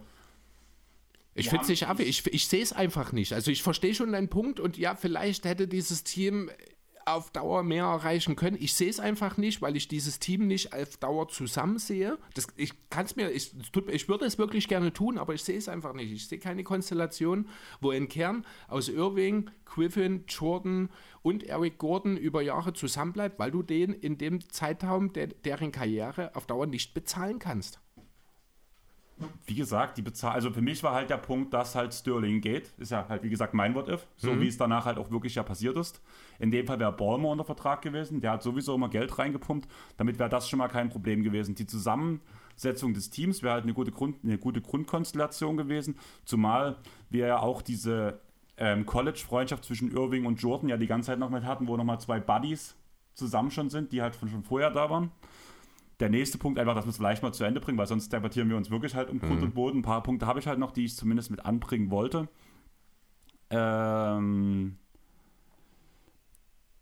die andere Frage halt als Minuspunkt für diese These war, wäre Blake und DJ so gut ohne Chris Paul geworden? Habe ich hier als Punkt mitstehen bei mir. Also DJ ganz, also müssen wir auch mal ganz ehrlich, die, der Andre Jordan wäre nie ein NBA-Sender geworden. No. Die Andre Jordan wäre vielleicht nie, also wäre wahrscheinlich an der Seite von Kyrie, das sage ich jetzt einfach mal, nicht mehr als ein Rollenspieler. Also ist wirklich ein, Ja, ein reiner Starter, ein Starter maximal. Also selbst da wäre ich mir nicht mehr sicher, ob die Andre Jordan ohne Chris Paul an seiner Seite sich als Starter hätte über Jahre etablieren können. Ähm, ja.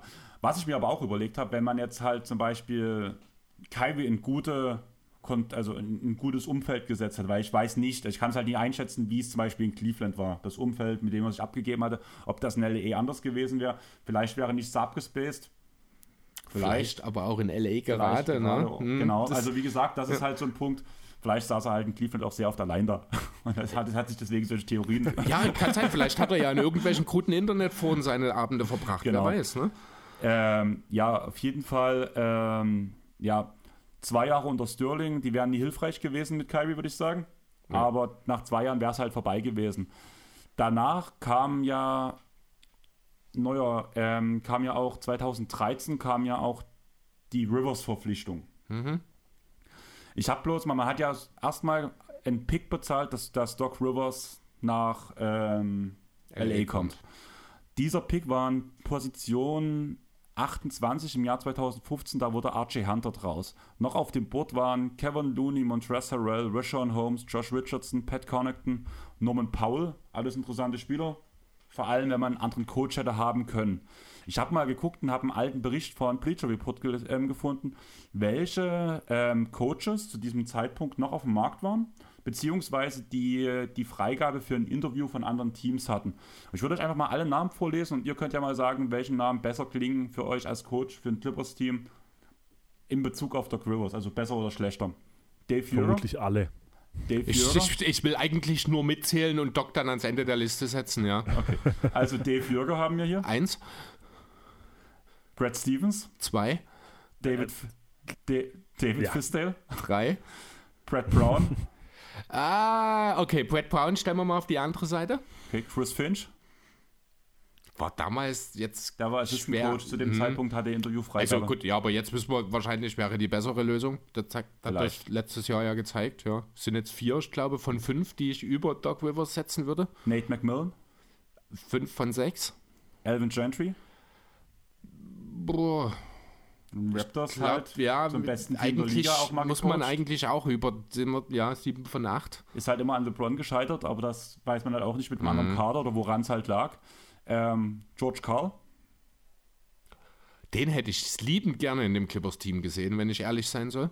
Also auch Das ist so ein reiner Offen also nicht ein reiner Offensivcoach, aber jemand, der gerade offensiv ja auch für die äh, Sonics in der früher schon, also ganz, ganz früher oder dann eben die lange Zeit in Denver äh, für sehr, sehr gute Offensiven gesorgt hätte. Das wäre sehr interessant gewesen.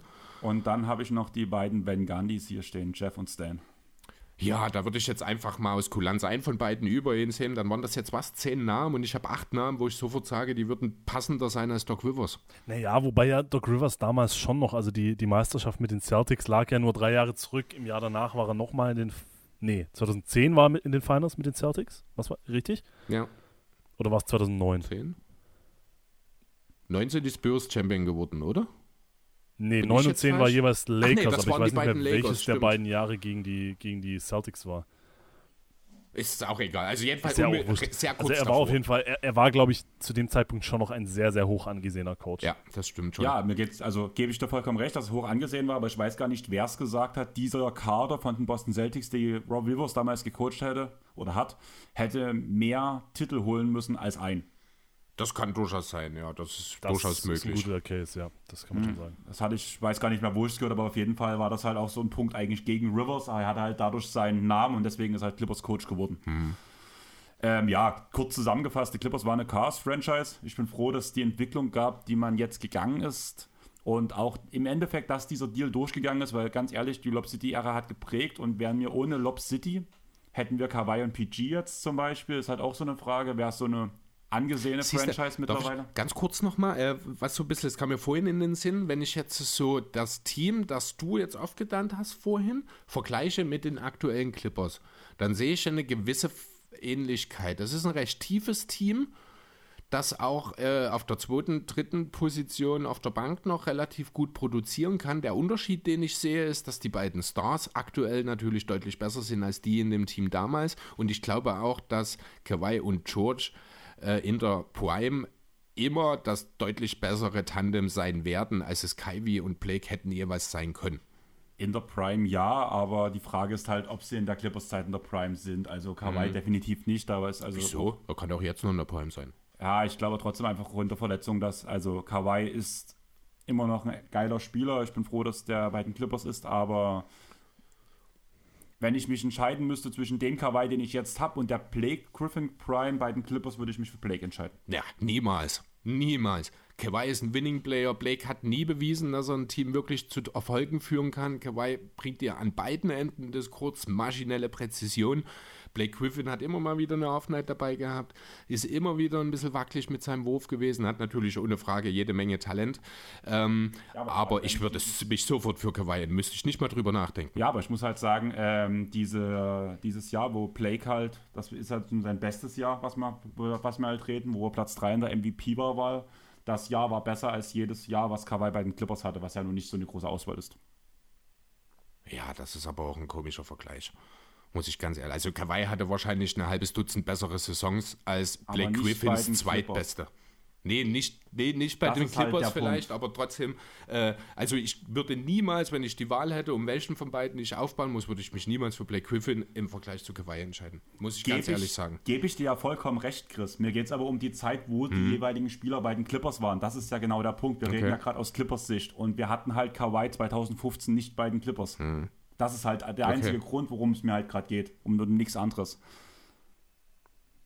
Aber ja, ähm, ich habe ja halt auch da stehen, ich glaube, mit, mit dem Team auch, wie wir es jetzt haben, also was wir aufgeschrieben haben, da wäre kein Titel drin gewesen, außer es wären die richtigen Ergänzungen gekommen. Man hätte ungefähr genau dasselbe erreicht, bin ich der Meinung, wie bei Lob City-Zeiten. Vermutlich. Einfach, weil ich mir halt auch vorstellen könnte, dass das Team halt auch gerade mit Gordon und vielleicht wäre Platz so geblieben, keine Ahnung. Es wäre halt einiges, tief, einiges tiefer gewesen, hätte mehr Trade-Masse gehabt, was man ja nach dem Deal halt auch aufgegeben hat. Vielleicht wäre das auch für. Ah, nee, nee, vergiss das, blöde Idee. Okay. ja. Das war vermutlich der dümmste Trade in der Clippers History, den ich jemals äh, den es jemals gab, habe ich hier stehen. Ich glaube, da gebt ihr mir recht. Schon so ein bisschen. Also ich kenne die Clippers Historie nicht so, aber da gehört auf jeden Fall die Kandidaten mit da rein vielleicht sogar ligaweit. Ja. Ich würde sagen, wir haben es geschafft, zumindest mit meinem. Ich würde sagen, wir müssen das auf jeden Fall fürs nächste Mal ein bisschen mehr sortieren, weil zumindest mein Part war danach doch durch, ganz schön durcheinander, weil halt viel ja, wir müssen, ich glaube, auch definitiv dafür sorgen, dass wir äh, uns dann vielleicht eher auf ein oder zwei konzentrieren, denn wir ja. werden doch auch wieder, wir sind jetzt bei anderthalb Stunden, Lorenzo und ich waren noch gar nichts dran. Wir haben, ich glaube, eine Dreiviertelstunde vorher gemacht. Das frisst dann schon auch ein bisschen. Genau, genau. Also ich würde sagen, wir fangen gleich an. Ich würde einen Punkt noch sagen, weil das müssen wir bei, auch jetzt, wenn wir jetzt dir zuhören, wir dürfen uns nicht so oft reinreden, weil du, mhm. weil wir haben uns sehr oft aus oder ich habe ich ja, wurde sehr oft aus halt dem Konzept bei, Ja, das ist halt bei einer Diskussion dann so ein bisschen, ist, das ist auch schwierig, wenn du dann da sitzt, erst mal deine Punkte runterrasselst, also nicht runterrasselst, so ist es nicht gemeint, aber dann halt nochmal später nochmal auf einen Punkt einzugehen, den du ganz am Anfang gesagt hast, und da sind 15 andere Punkte dazwischen, das ist halt auch, finde ich, blöd, dann nochmal auf diesen Punkt zurückzugehen, weil so kommst du ja auch immer wieder, springst du durch die Punkte. Dann würde ich sagen, hm? ich sehe gerade deinen Zettel hier, dass wir immer nach so einem Absatz kurz Diskussion machen über den Ja, Punkt. das ist die eine. Wir gucken mal, wie es sich ja. so gibt. Ich fange einfach mal an, würde ich sagen. Genau. Also mein ich muss, Gott. Ich muss ganz, ich muss ganz kurz auf Toilette. Ich glaube, das ist eine gute, gute Stelle. Äh, okay. Ich bin gleich wieder da.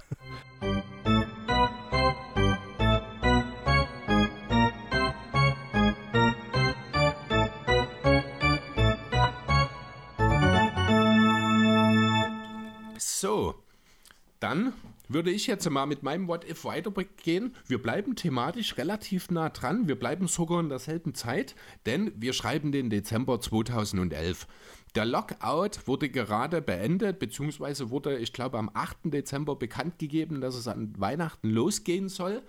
Und die ganze NBA-Community war zufrieden. Ein Glück geht's los. Endlich kann Ruhe einkehren. Denkste. Denn schon seit einer Weile gab es Gerüchte darüber, dass einer der dicksten Fische in der Liga gerne woanders hin möchte. Nämlich Chris Paul. Der ist mit den Hornets äh, seinerzeit noch in New Orleans eigentlich relativ erfolgreich gewesen. Man hat die Playoffs erreicht, man hat sogar mal die Western Conference Finals, ich glaube, sogar erreicht. Trotzdem hat er mit den Hornets einfach nicht die Chance gesehen, Titel zu sehen. Sein Vertrag lief am Ende der Saison aus und die Hornets mussten sich entscheiden. Lassen wir ihn ohne Gegenwert im Sommer gehen oder suchen wir einen Trade? Da ist die Frage natürlich relativ schnell beantwortet. Wir suchen einen Trade.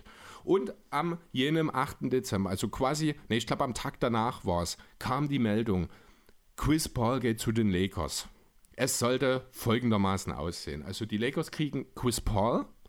Die Houston Rockets, die in diesem Three-Team-Trade auch noch ihre Finger im Spiel haben, stauben Pau Gasol ab während die Hornets in Lamar Odom, Kevin Martin, Luis Gola, oh Gott, Entschuldigung, äh, Luis Gola und Goran Dragic vier ich würde mal sagen, mehr oder weniger brauchbare Spieler bekommen. Dazu gab es noch einen Pick. Und ja, die Freude war groß im La-La-Land. Ein Backcourt aus Kobe Bryant und Chris Paul, das ist ja der Hammer. Ist ja super geil. Aber alles lief ein bisschen anders. David Stern, seines Zeichens damals Commissioner der NBA, und zu dieser Zeit damit zufällig auch gerade Interimseigentümer der Charlotte Hornets. Nein, nicht der Charlotte Hornets, der New Orleans Hornets natürlich. Der hatte was dagegen. Der hat diesen Trade abgesagt. For Basketball Reasons. Geflügeltes Wort damals gewesen. Ähm, ja, wieso waren sie Eigentümer damals war die NBA-Eigentümer der Hornets, weil der vorherige Eigentümer, ich habe mir den Namen gar nicht gemerkt, der wurde so ein bisschen von dem Minderheitseigentümer rausgedrängt. Dieser Minderheitseigentümer, der das dann übernommen hat, war aber nicht in der Lage, die Franchise am Laufen zu halten. Also hat die NBA 300 Millionen in die Hand genommen und hat sie kurzerhand selbst gekauft, um auf die Suche nach einem neuen Eigentümer zu gehen. Ja, Genau, so ist also die Situation damals gewesen. Ich habe mir mal die Frage gestellt, was wäre denn passiert, wie hätte sich die Liga weiterentwickelt, wenn dieser Deal durchgegangen wäre? Was hätte die Zukunft für die Franchises, da werde ich gleich ein bisschen drauf eingehen, äh, bereitgehalten, wenn Chris Paul bei den Lakers und Pau Gasol bei den Rockets gelandet wäre? Da würde ich sagen, werfen wir erstmal einen Blick auf die Rockets. Die haben also, wie gesagt, Marc, äh, Marc Gasol nicht, sondern Pau Gasol in diesen Deal erhalten, haben dafür abgegeben äh, Luis Gola, Kevin Martin und Goran Dragic. Da vielleicht ganz kurz davor, die Rockets waren in der Zeit davor eigentlich durchaus erfolgreich. Es war, man hat gerade die Yao Ming, Tracy McCready-Ära etwas unfreiwillig beendet. Äh, also unfreiwillig mehr, weil Yao einfach nur noch fünf Spiele seit dem Saisonende 2009 gemacht hat. T-Mac ist in der Zwischenzeit nach New York getradet worden. Und Houston hat aber nach den Conference Finals 2009, als Yao eben das letzte Mal fit war, Blut geleckt und wollte nach zwei Jahren ohne Playoffs wieder nach oben. Was braucht es dafür? Einen dominanten Big Man. Man hatte mit Kyle Lowry einen ähm, Point Guard, der zu der Zeit noch so ein bisschen als Headcase bekannt war, aber gerade seine erste gute Saison in der Liga gespielt hat. Man hat Potenzial in ihm gesehen.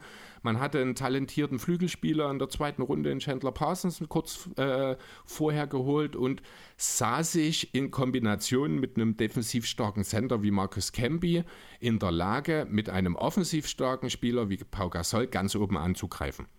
Das war die Idee dieses Deals. Deswegen hat man eben für Gasol getradet und dabei aber eben auch mit Skola und mit Kevin Martin gut und gerne 42 Punkte pro Spiel, auch durchaus effiziente Punkte pro Spiel offensiv abgegeben. Also hat man schon auch intrinsische Entwicklung gebraucht. Ja, das sollte eben äh, Gasol dann als offensiver Fixpunkt, als offensiver Star, der ja nur auch schon zwei äh, Titel im Rücken hat von den Lakers, der sollte eben genau dieser Difference Maker sein. Die Frage, das würde ich jetzt einfach mal euch stellen, glaubt ihr, dass die Rockets mit diesem Team einen Titel gewonnen hätten? Titel weiß ich nicht, aber sie wären vielleicht im Dunstkreis gewesen, wenn, wenn, bis, wenn ein paar Sachen zusammenlaufen im einen oder anderen Jahr. Aber sie wären jetzt dadurch sicherlich kein Titelfavorit geworden, oder? Das sehe ich halt auch nicht. Lowry war ja gerade in Houston noch nicht der Lowry, den wir danach in Toronto kennenlernen durften. Da war ja noch so ein bisschen. Ja, er hatte gerade seine erste gute Saison. Man hat das Potenzial in ihm gesehen. Ähm, ich glaube, 13 und 5 oder sowas waren es zu dem Zeitpunkt, wenn mich nicht alles täuscht. Ähm, also, man hat ihn schon als Cornerstone dann für die Rockets Zukunft gesehen, glaube ich. Ähm, sonst macht man diesen Trade für Gasol auch einfach nicht, muss ich sagen. Aber Dazu kommt dann es halt war noch nicht der, der Raptors Lowry, da Genau, dazu kommt noch der Punkt, dass dort ja noch Parsons als Starting Small, äh, Small Forward steht, was ja erstmal gut klang zu der Zeit. Da wussten wir aber auch noch nicht, dass er verletzungsanfällig ist und so weiter. Mhm. Also auch da wird es Probleme geben. Marcus Camby als Starting Center, der war schon alt zu dem Zeitpunkt. Danach Marcus Morris im Team, der war noch relativ jung, glaube in seinem zweiten Jahr müsste es gewesen sein. Echt? War ich glaube sogar der Wookie. Haben wir ja vorhin drüber geredet. Die sind Ach in so, dem das Jahr. vorher äh, gezogen worden, ja. Und von daher würde ich halt schon bezweifeln, dass man überhaupt, also ich gebe dem Team die zweite Runde. Also die zweite Runde sehe ich schon. Für ganz oben bin ich aber auch genau eurer Meinung, hätte es nicht gereicht. Alleine schon, wenn wir mal schauen, man hätte einfach mal in diesen Deal die Lakers mitgestärkt. Also gegen die Lakers um Chris Paul, um Andrew Bynum, da kommen wir dann gleich nochmal dazu. Und Kobe Bryant hätte ich für dieses Team überhaupt keinen Stich gesehen. Man hat immer noch die jungen Sander, die dort mitspielen. Man hat die gerade sich gebildeten Superheat, äh, für die spätestens in den Finals, wenn es dazu gekommen wäre, ich für diese Rockets überhaupt keinen Stich gesehen hätte, um ehrlich zu sein. Allerdings hätte ich sie auch gar nicht bis dahin gekommen. Du hast gesagt, zweite Runde, ne? Ähm, ich kann mir durchaus vorstellen, wenn alles zusammenläuft, wenn alle fit bleiben und alles gut geht, kann man durchaus mal die Conference Finals erreichen. Aber das ist das absolut höchste der Gefühle, was ich für diese Rockets mit Pau Gasol äh, für möglich gehalten hätte.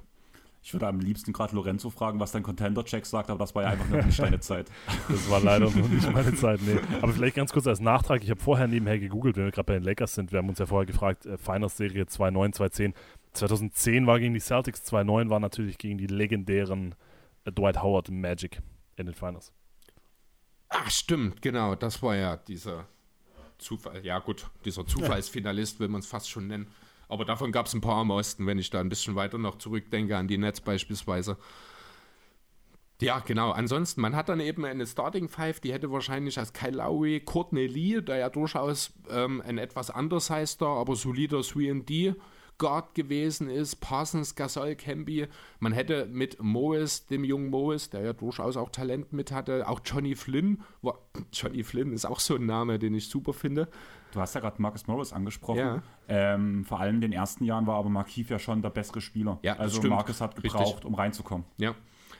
Trotzdem war grundsätzlich war Talent zu sehen, sonst wäre er nicht an 14 weggegangen natürlich. Terrence Williams, dann noch Chase Budinger von der Bank. Ah, Chase Budinger habe ich auch gerne zugesehen. Der hatte so eine verrückte Art an sich. Äh, das so, so ein bisschen wie Tyler Henspo, Psycho T. Solche Spieler habe ich immer gemacht. Samuel Dellenberg als Backup-Sender ist aus meiner Sixers-Final-Teilnahmezeit noch jemand, der einen Namen verdient hat. Und auch Jordan Hill war ganz brauchbar. Also ich glaube, so in Sachen Tiefe ähm, war das Team auch sehr, sehr gut aufgestellt. Aber ich glaube, hier hätte einfach der zweite für einen One-Two-Punch gefehlt, um für ganz oben anzugreifen. Also Gasol alleine reicht einfach nicht, um einen Titel zu holen. Vor allem nämlich nicht mit dem Supporting Cast, Ja. muss ich sagen. Also du hast halt Teile, die se- sehe ich als viel zu jung an und andere Teile, die sehe ich wiederum als viel zu alt an. Also Mhm. das wäre, es gäbe halt eine Riesenspanne an Spielern vom Alter, wo in der Mitte ein Spieler ist, so, der genau in diesem in der ähm, Prime, Prime ist, das ist, ist Gasol und der Rest ist darüber oder darunter. Ja, das stimmt, das trifft schon ganz gut und damit gewinnst du für gewöhnlich nichts. Das ist, äh, das ist eine gute Kombination, um in der Regular Season erfolgreich zu spielen, aber das ist dann halt auch ein Team, für das kann man defensiv wahrscheinlich auch sehr, sehr gut gameplanen. Da sind jetzt nicht so die super vielen offensiven Waffen dabei. Dazu hat auch jeder Einzelne in diesem Team zumindest was die Starting Five angeht, im Laufe der Zeit auch mal Probleme mit Verletzungen gehabt. Ich glaube, Lowry ist da noch der, der am wenigsten davon getroffen wurde. Von daher, ähm, um die Sache von Seiten der Rockets an der Stelle abzuschließen, glaube ich, wäre das ein Deal, bei dem die Rockets nicht gewonnen hätten, oder?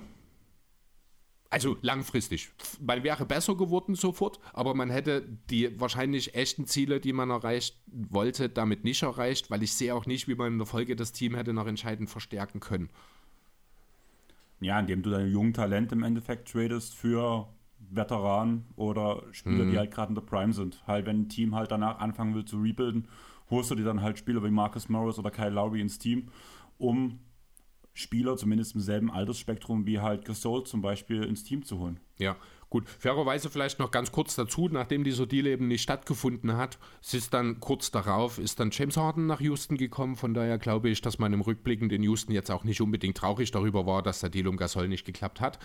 Ähm, denn so hatte man dann doch zumindest dann auch in der Folge mit Chris Paul und Co. die Chancen, auch durchaus als echter Contender wahrgenommen zu werden. Das wäre mit diesem Team hier rund um Gasol einfach nicht der Fall gewesen für mich. Da hätte einfach was gefehlt. Jo. Eine Ergänzung zu den Rockets noch von eurer Seite? Also Ja. von mir nicht. Dann würde ich einfach mal den Blick weiterschweifen lassen und nach New Orleans gehen. Zu Krakic. Zu Kragic? Oh, na eben, Kragic. Doran Kragic. Äh, ja, die Pelicans, wie ich habe es vorhin schon mal angedeutet, die haben äh, ein bisschen turbulente Zeiten in den Jahren davor gehabt. In der Saison 07-08 ist man ligaweit auf Platz 4 als Zweiter im Westen mit 56 Siegen gelandet, hat die zweite Runde erreicht, ist dort gegen die Spurs 3 zu 4 nach einem 4-1-Sieg gegen Dallas in Runde 1 rausgeflogen. Im Jahr darauf hat man 49 Siege geholt. Das hat für Platz 7 im Westen gereicht. Da ging es in der ersten Runde gegen die Nuggets mit 1 zu 4 Baden. Dann gab es nur 37 Siege ohne Playoffs. Und in der Saison 2010, 2011 dann wieder 46 Siege für Platz 7 im Westen. Kommt einem vielleicht bekannt vor. Gab dann wieder das Aus in der ersten Runde. 2 zu 4 gegen die Lakers. Ähm, ja, das Team war gut, hatte auch eigentlich gute Spieler rund um Chris Paul. Da waren David Vesta, da war ein Peja Stojakovic, der natürlich nicht mehr ganz in seiner Prime war, aber immer noch für Gefahr gesorgt hat. Aber es war nie das perfekte Team, um, um Chris Paul herum einen Contender aufzubauen. Einfach auch, weil man in New Orleans auch nie gewillt war, viel Geld dafür in die Hand zu nehmen. Das ist halt auch so eine Sache, die Paul dann am Ende dazu veranlasst hat, das Team wechseln zu wollen. Ja, und dann kam es dann eben dazu, den Gegenwert habe ich schon mal angesprochen, man hat also Odem bekommen aus L.A., man hat Skola bekommen, Kevin Martin und Goran Dragic aus Houston. Das klingt, wenn man die Namen hört, eigentlich erstmal ganz okay. Odom war ein wichtiger Spieler für die Lakers, Skola hat insbesondere im Nationaltrikot immer wieder gezeigt, dass er eigentlich ein überragender Typ ist, der aber mit seinem Spielstil in der NBA vielleicht ein bisschen auch an seine Grenzen stößt. Dazu hast du in Kevin Martin jemanden bekommen, der dir effizient von Two-Guard Punkte generieren kann, so hässlich der Wurf auch aussehen mag. Und in Goran Dragic, ein Spieler, der in Houston in dem Jahr zuvor nicht wirklich einen bleibenden Eindruck hinterlassen hat, aber ein junger Guard war, der unter Umständen dann vielleicht ja die Position von Chris Paul einnehmen könnte. Ja, das klingt erstmal ganz gut. Wenn man dann aber genauer hinschaut, wird man sehen, dass, und ich habe es mir aufgeschrieben, ich hoffe, ich finde es wieder, ähm, die Jungs eigentlich schon ganz schön alt waren. Skola und Odom waren schon über 30. Ich glaube, Kevin Martin war 27, wenn mich nicht alles täuscht. Und Goran Dragic war dort der Jüngste tatsächlich in dem Deal. Der ist, ich glaube, 24 gewesen zu dem Zeitpunkt. Ich hatte es mir aufgeschrieben, aber irgendwie ist es weg. Ist bestimmt bei dem Absturz heute früh mit verloren gegangen. Keine Ahnung. Ähm, dazu gab es eben auch nur einen Deal, äh, einen Pick. Der wäre aus Houston gekommen, das wäre der Knicks-Pick gewesen. Der ist, ich glaube, dann an 14 oder an 16 haben die Houston Rockets den in Wirklichkeit gepickt. Vielleicht sagt euch ja der Name Royce White noch etwas. Nee. Das ist ein durchaus talentierter Power Forward damals gewesen. Der konnte ein bisschen werfen, der hatte auch durchaus Playmaking Ability. Problem war, er hatte Flugangst. Oh, stimmt. Doch, die, Gesch die Geschichte kenne ich. Genau, richtig. Und das war dann so ein bisschen, also man hat erst teilweise ist er wirklich zu Auswärtsfahrten dann auch in seiner Rookie-Saison mit dem Auto in die, an die Ostküste gefahren. Das ist natürlich aber auch nichts, was man auf Dauer umsetzen kann, was äh, seiner Leistungsfähigkeit natürlich auch stark zusetzt, weswegen aus diesem Pick dann am Ende nichts geworden ist. Ganz kurze Trivia nebenbei, Royce White äh, fand ich schon immer einen spannenden äh, Charakter an der Stelle. War auch ein bisschen so wirklich vom Typ her ein bisschen eine, ein, ein Unikat. Willst du dein nächstes What-If machen, wenn Royce White keine Angst hätte? Das ist was, schreib's auf, das ist was für die nächste Folge. Ja, absolut, genau. Ich würde dann gerne wie ein Roman von dir haben, dass du das wie eine Geschichte erzählst. Die Geschichte des Royce White. Ja, ähm, David West hatte ich glaube in dem Sommer davor die Hornets verlassen, ist per äh, Free Agency nach New Orleans gegangen. Pesha wurde schon äh, nach Toronto getradet, weil er ja nicht mehr der Pesha aus Kings Zeiten war. Ich glaube in Toronto ist er ja dann auch aus dem Vertrag rausgekauft worden. Ja, und dann hat man jetzt eben diesen Deal gemacht, hat jetzt äh, ein Team, das in der Starting Five dann wahrscheinlich um Dragic, Martin, Odom, Skola und Eme Kaoka vor sich aufgebaut hätte. Das ist eine Starting Five, die in dieser Konstellation wahrscheinlich in der Lage ist, lange um die Playoffs mitzuspielen. Weil einfach du in Skola, in Kevin Martin und auch in Odom Veterans hast, die in der Lage sind, Punkte aufzugeben. Gut, verteidigen würde wahrscheinlich niemand großartig in dem Team. Du hast Trevor Ariza, du hast Carl Entry von der Bank, Marco Bellinelli. Der äh, immer für ein Highlight wert ist. Gravis Vasquez, Xavier Henry, das sind alles so Spieler gewesen, die am Ende der Rotation irgendwo mal eine Rolle spielen könnten, die ich persönlich immer gerne gesehen habe, wenn ich ehrlich sein soll. Gerade Gravis Vasquez hatte eine Phase in New Orleans, wo er durchaus als potenzieller Starting Point Guard in der Liga hätte sich durchsetzen können, aber es war halt nur eine kurze Phase. Am Ende muss man sagen, ist dieses Team einfach schlecht. Ich kann mir nicht vorstellen, dass das der einzige Deal in diesem Sommer geblieben wäre. Wahrscheinlich hätte man versucht, gerade aus Odem und Skola nochmal irgendwie Gewinn bringt, nochmal Talent zu generieren. Vielleicht hätte man auch Kevin Martin nochmal in die Waagschale geworfen, um zu schauen, ob man dort nochmal irgendwie Talent oder Picks generieren kann. Letzten Endes muss ich sagen, wenn man sich diesen Deal so anschaut, geht man damit einfach nirgendwo hin. Man hat zwar einen bestimmten Floor, aber steckt in derselben Situation wie vorher schon mit Chris Paul, nur dass das Team noch schlechter ist und dass dieser eine Spieler, der den Unterschied ausmachen kann, weg ist.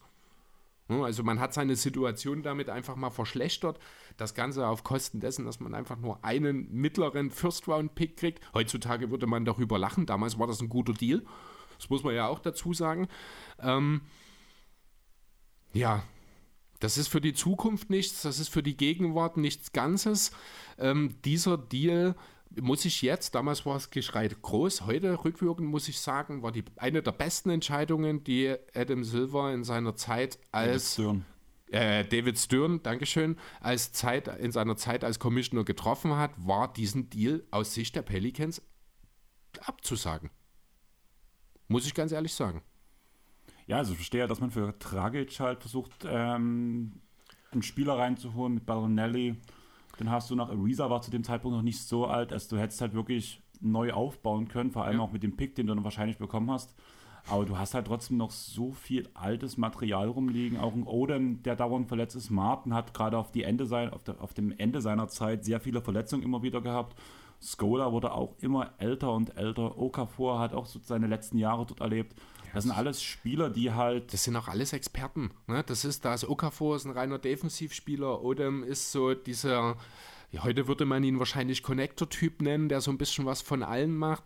Skola und Martin sind eigentlich in erster Linie Leute, die Punkte aufs Brett, äh, aufs Scoreboard bringen. Dragic ist noch zu jung, um eine Offense zu diktieren.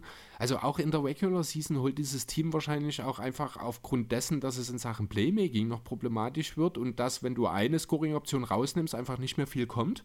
Ähm, die hätten auch in der Regular Season trotz eigentlich äh, vernünftigen Gegenwert, wenn man die Spieler sich mal individuell anschaut, das ist einfach, das wäre ein richtig schlechter Deal für die Hornets gewesen. Das ist mir echt erst auch diese Woche klar geworden, als ich mir das nochmal im Detail angeschaut habe, wie schlecht dieser Deal eigentlich war. Ist halt die Frage, also Chris Paul, wenn ich es wenn richtig mir angelesen habe im Nachhinein, äh, der wollte ja ziemlich unbedingt weg zu der Zeit, ne? Also es war nicht so, dass man, dass man ihn abgegeben hat, obwohl er eigentlich hätte da bleiben wollen. Ich habe jetzt natürlich logischerweise die, die Situation in der Liga damals nicht so im Kopf, aber ich könnte mir auch vorstellen, dass er relativ klar gesagt hat, dass er gerne zu den Lakers möchte und als, als Franchise-Spieler, als Fanliebling, vielleicht wollte man ihm diesen, diesen Wunsch dann erfüllen oder es gab einfach schlichtweg keine nennenswerten besseren Angebote. Hast du irgendwie was gefunden, was damals noch so kursiert ist an Gerüchten? Gab es damals großartige Gerüchte? Äh, Habe ich tatsächlich jetzt im Detail nichts dabei. Ich weiß nicht, ob du vielleicht zufällig, Andreas, was im Kopf mhm. hast, auch nicht. Ähm, es wäre nochmal ein guter Punkt. Das ist ein bisschen ärgerlich, dass mir das jetzt tatsächlich nicht eingefallen ist, da mal ein bisschen zu schauen, Mist. Ähm, aber ich glaube, es war schon so, also Paul wäre gerne zu den Lakers gegangen. Ich glaube, generell war das äh, von beiden Seiten auch schon das Ziel, dass man Paul, wenn möglich, zu den Lakers bringt. Andererseits kann ich auch absolut nicht nachvollziehen, warum die Pelicans das tun sollten, denn äh, in diesem ganz konkreten Deal tust du ja direkt, gut, okay, in diesem Deal hast du das Ziel, schlecht zu sein, dann kannst du auch äh, direkte Western Conference Konkurrenten stärken, meinetwegen.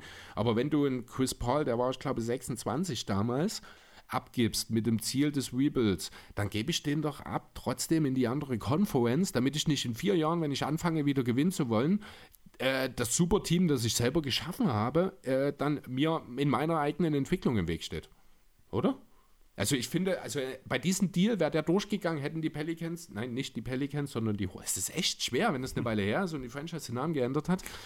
Ähm, haben die Hornets in, mit diesem Deal hätten sie absolut alles falsch gemacht. Du hast, wie gesagt, du kriegst nur diesen einen mäßigen First-Round-Pick, du hast kein Personal dabei, vielleicht mit, Ab, mit Abstrichen von Goran Dragic, die dir für deine langfristige Zukunft weiterhelfen. Die Spieler, die du kriegst, sind theoretisch Spieler, die einem Contender sofort weiterhelfen können.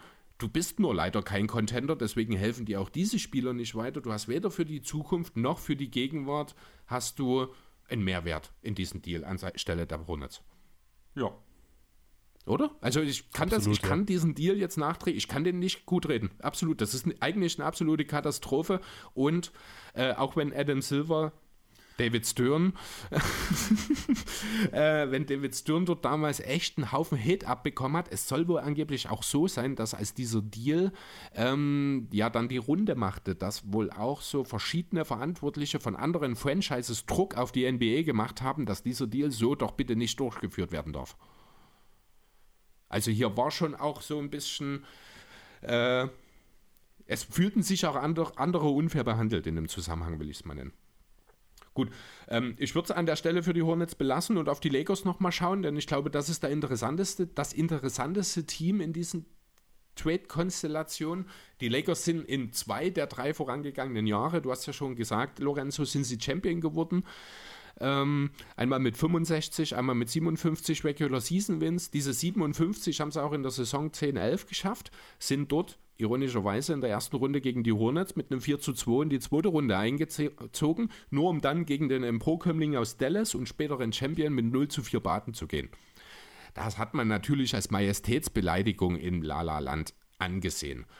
Dieser komische Typ aus Deutschland mit seinem mäßigen Team um sich herum, das auf einmal alles niedermacht und einen Titel holt, das können wir uns in LA nicht gefallen lassen. Hier müssen wir reagieren. Es gab ja auch schon ähm, Gerüchte darüber, dass man Dwight Howard sich nach LA holen will. Das ist ja dann, ich glaube, ein Jahr später noch passiert. Zu dem Zeitpunkt hat man aber eben jetzt gerade diese Möglichkeit für Chris Paul gesehen. Und die musst du natürlich wahrnehmen. Und sind wir mal ehrlich, du hast am Ende nur, nur in Anführungszeichen, Anführungszeichen Pau Gasol und Lama Odom abgegeben, um den besten Point Guard seiner Zeit zu bekommen. Zu, also nicht eine Sekunde würde ich zögern, um diesen Deal sofort wieder abzuschließen. Dies, oder? Ja, vor allem, wenn man halt den restlichen Supporting Cast anguckt. Richtig. Also ich hatte gar nicht mehr im Kopf, also ich wusste, dass Matt Barnes mit Kobe mal zusammengespielt hat, weil kleine Trivia fand ich auch mal ganz kurz in einem Podcast gehört. Wisst ihr, wie es dazu kam, dass Matt Barnes sich den Lakers angeschlossen hat, warum er für die getradet wurde? Nee. Das ging von Kobe aus. In derselben Saison hat Matt Barnes, wollte einen Einwurf machen. Kobe hat sich da vorgestellt, Ach, den Ball mhm. abzufangen. Und Matt Barnes täuscht einen Pass genau ins Gesicht von Kobe an und Kobe blinzelt nicht mal. Daraufhin gab es danach ein kleines Wortgefecht. Später im Spiel wurde auch Matt Barnes noch vom Feld gesteckt. Und Kobe muss zum Management gegangen sein und hat gesagt: Hier, der Typ ist so crazy, den brauchen wir im Team. Ich brauche so einen Idioten. Okay. Und, und daraufhin haben ja, danach die Lakers für Matt Barnes getradet. Es ist ja nicht so, dass er nicht schon Warner Test im Team hatte, ne? Hm? Ja, aber das fand ich halt ganz cool. Weil ich gerade den Namen Matt Barnes gelesen habe, ich hatte nicht mehr im mhm. Blick, dass es dieselbe Zeitspanne ist. Macht es das noch mehr, macht es noch mehr Sinn, weil auch gerade Matt Barnes halt ein Spieler ist, der zum einen eine harte Defense gespielt hat und seinen Dreier unglaublich gut getroffen hat in dieser Zeit, ja. wo in Chris Paul den nochmal ein Stück verbessert hätte, weil er ihm noch offenere Looks beschert hätte.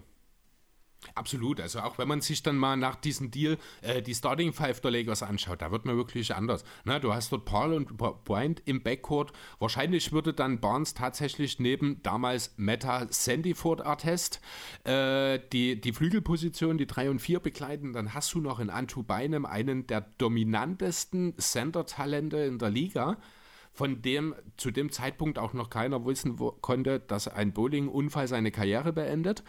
Ähm, das ist eine gnadenlos gute Starting Five, die besticht durch Shooting, die besticht durch Playmaking, die besticht durch Defense, dass dort dann der Rest des Kaders vielleicht ein bisschen dünn ist und ein bisschen alt mit Steve, nee, wie hieß er, Derek Fisher, mit Steve Blake, mit äh, Luke Walton beispielsweise, aber das sind halt auch alles gute Veterans, die diesem Team nochmal hätten weiterhelfen können, die auch alle ihren Mann stehen können. Ähm, ich muss ganz ehrlich sagen, dieses Team wäre zu dem Zeitpunkt sofort mit Abstand das Beste der Liga gewesen. Auch wenn auf den Positionen 8, 9 und folgenden vielleicht wirklich noch relativ viel Schwimmmasse, nenne ich es jetzt mal, mit dabei ist, hätte man dort auf dem Buyout-Markt wahrscheinlich nochmal nachreichen können und dann sind diese Lakers mit Chris Paul für die nächsten fünf Jahre der Contender Ist Nummer das eins. so? Also, wie gesagt, ich kann es leider nicht gut genug beurteilen, aber 2012 war ja dann das erste Meisterschaftsjahr der Heat. Das ist richtig, aber ich sehe dort die Lakers tatsächlich äh, besser. Also ich muss ganz ehrlich sagen, gerade so diese Zeit ist halt sehr umkämpft, alleine durch, wie gesagt, die Heatles. Die Spurs hatten dort ihre, ihre Peak um Tim Duncan, Manu Ginobili, Tony Parker. Nee, die waren da schon ein bisschen über ihren Peak Das hinaus. ist 13, 14, das ist das, wo sie noch mal Meister geworden sind. Ja, okay, aber der, der Peak des Spurs, den sehe ich ein bisschen näher. Ich weiß, was du meinst. Ja, aber aber das- ja, die haben, da dort, haben sie auch aber, jedes ja, Jahr das ist der Kawaii-Titel gewesen. Genau. Ja. Aber ich sehe dort halt schon, dass zumindest Konkurrenz gemacht wird. Also ich würde nicht Also- von vornherein, sie wären ein klarer Contender natürlich gewesen, aber zu, vor allem die Heatless und auch mit Abstrichen die Spurs könnten das Team schon auf dem falschen Fuß erwischen. Ja, also ne, schauen wir uns das mal an in Miami.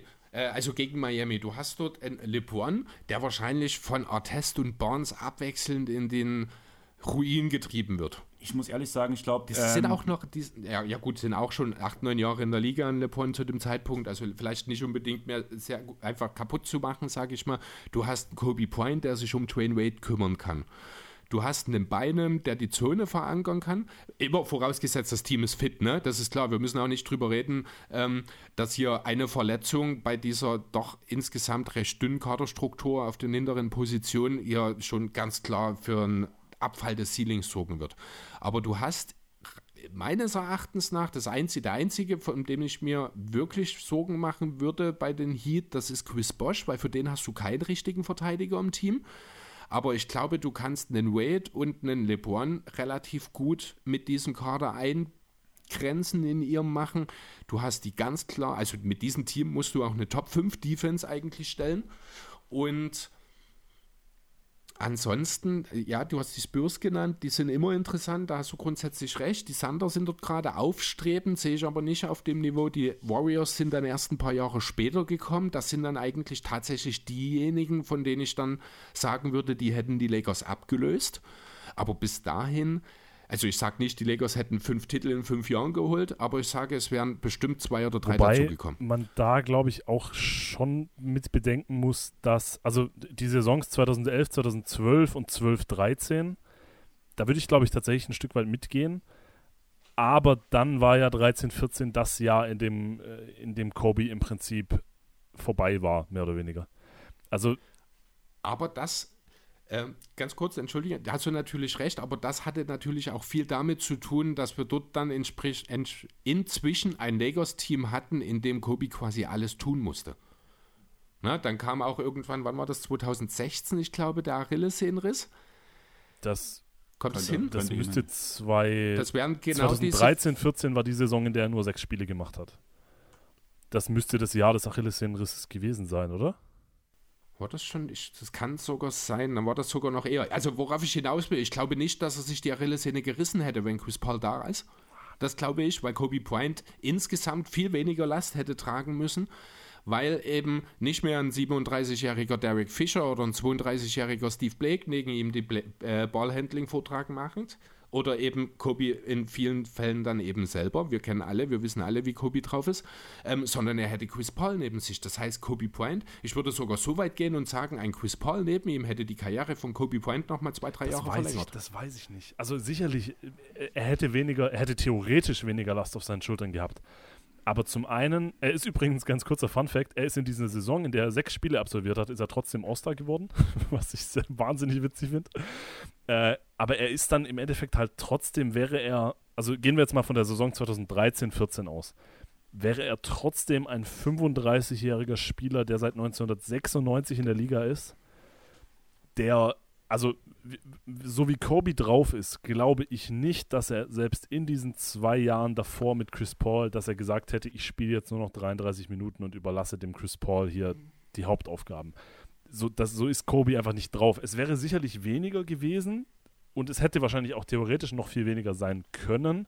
Ich glaube aber trotzdem, dass Kobe damals, also selbst damals nicht der Typ Spieler war, der sich komplett zurückgenommen hätte. Und ich weiß nicht, es würde mir, glaub, es würde mir, glaube ich, ein bisschen zu weit führen, zu sagen, dass die, die Verletzungen oder dieser Decline sich hätte verhindern lassen können. Weil, weiß ich nicht. Okay, also verstehe ich deinen Punkt, Lorenzo. Natürlich ist das ja theoretisch und wir alle wissen, wie Kobe drauf ist. Natürlich hast du da auch einen Punkt. Ich glaube aber, Chris Paul ist einer der ganz wenigen Spieler in dieser Liga zu der Zeit, für die Kobe Bryant dazu in der Lage gewesen wäre.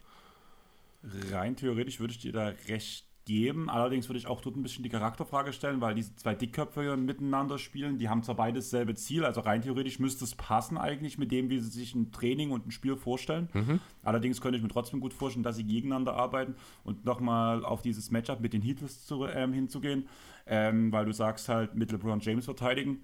Zu dem Zeitpunkt bin ich der Meinung, dass ein Matt Barnes definitiv zu schmal ist, um einen LeBron James zu verteidigen, zu klein und zu schmal.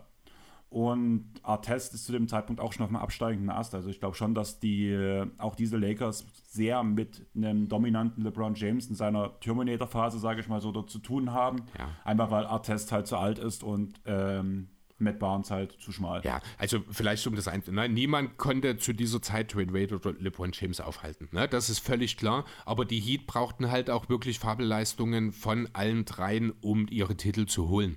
Na? Und ich glaube, dieses Lakers-Team wäre in der Lage gewesen, mindestens einen von dreien, äh, meist, also zumindest, also ich glaube eher wahrscheinlich nicht einen von dreien, sondern zwei von dreien zumindest so weit einzuschränken, dass diese immer noch Fabelzahlen auflegen, womöglich sogar auch noch effiziente Zahlen, aber einfach nicht so viel produzieren können, weil ähm, die Lakers das einfach zu verhindern wissen. Das sind alles super kluge Spieler, das sind alles defensive Master, das muss man, also beidem ist kein Mastermind natürlich, aber Kobe, Gasol, äh, Gasol sage ich, Kobe, Paul, Artest, das sind alles super überdimensional kluge Verteidiger auch, die ähm, dort, da bin ich, also da sehe ich, muss ich ehrlich sagen, also da habe ich nicht so große Zweifel wie du. Ich sehe dort wirklich die, wahrscheinlich hätten die Heat auch einen Titel geholt, wahrscheinlich aber keine zwei, glaube ich.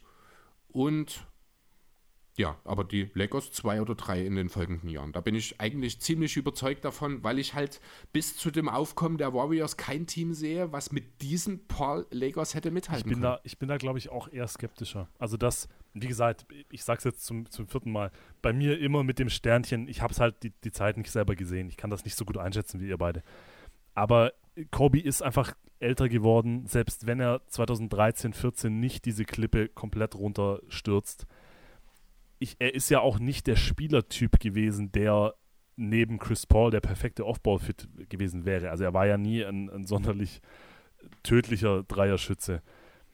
Ich weiß nicht, also ich sehe das schon, dass man mit Chris Paul zumindest für ein, zwei Jahre ein wahnsinnig gutes Team gehabt hätte, aber ich glaube, selbst in diesen Jahren zuerst im Westen an den Spurs vorbeizukommen und dann in den Finals eventuell an den Heat vorbeizukommen, ich halte es definitiv für möglich, dass sie ein oder zwei Titel gewonnen hätten.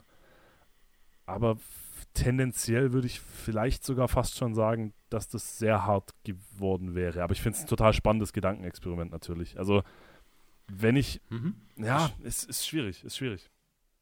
Ist es. Deswegen ist es What If. Wir reden halt alles sehr theoretisch hier. Äh, ich würde sogar noch mal ein bisschen weitergehen und das Ganze mal ein bisschen langfristiger. Du hast noch was, Andreas? Ja, ich würde gerade einfach bloß noch mal auf den Fit Chris Paul, weil du hast halt gerade gesagt, ähm, rein vom Fit her, Du hast halt gesagt, Kobe Offball, aber ist Kobe wirklich halt auch ein Spieler, der einen Ball aus der Hand gibt? Irgendwie muss ich gerade sehr an die Kombination Chris Paul, James Harden denken wo auch so ein bisschen My Turn, Your Turn gespielt wurde. Einer immer rumstand und danach ein bisschen abgewartet, wobei da James Harden wesentlich mehr rumstand als ein Chris Paul. Aber auch Chris Paul, dieser für seine Verhältnisse Aussätze hatte, wenn er einen Ball auch mal aus der Hand geben musste.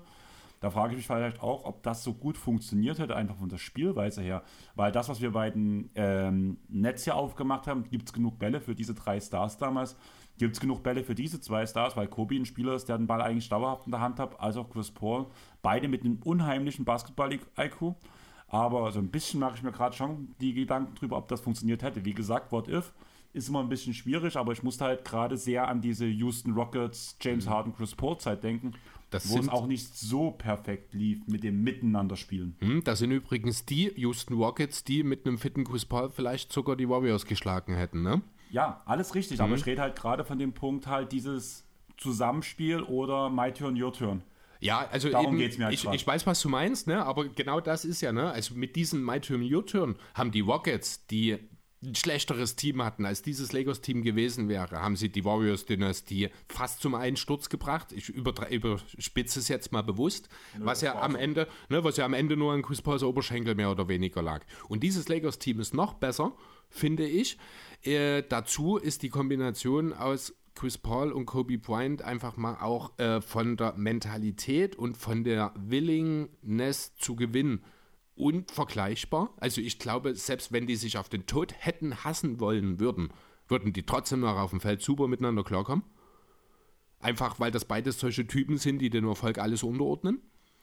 Ähm, und was ich vielleicht noch ganz interessant finde, hier will ich jetzt noch mal ein bisschen langfristiger denken, selbst wenn Kobe vielleicht dann trotzdem äh, abgebaut hätte, hätte man unter der Voraussetzung, dass kein Dwight Howard Trade dann natürlich auch passiert hätte, mit dem Kern um Chris Paul und Andrew Bynum, die zu dem Zeitpunkt des Trades 26 und 24 waren, und der Kombination dazu, dass du den Standort LA hast, der vor zehn Jahren noch hundertmal mehr wert war, als er das heute ist, ähm, hättest du jederzeit wieder einen All-Star Free Agent anlocken können, hättest du auch mit den entsprechenden Deals dir vielleicht einen Star ertraden können. Die Lakers wären mit diesem Trade nie irrelevant gewesen. Die Lakers haben jetzt, ich glaube, die mit Abstand schwächste Dekade ihrer Franchise-Historie hinter sich.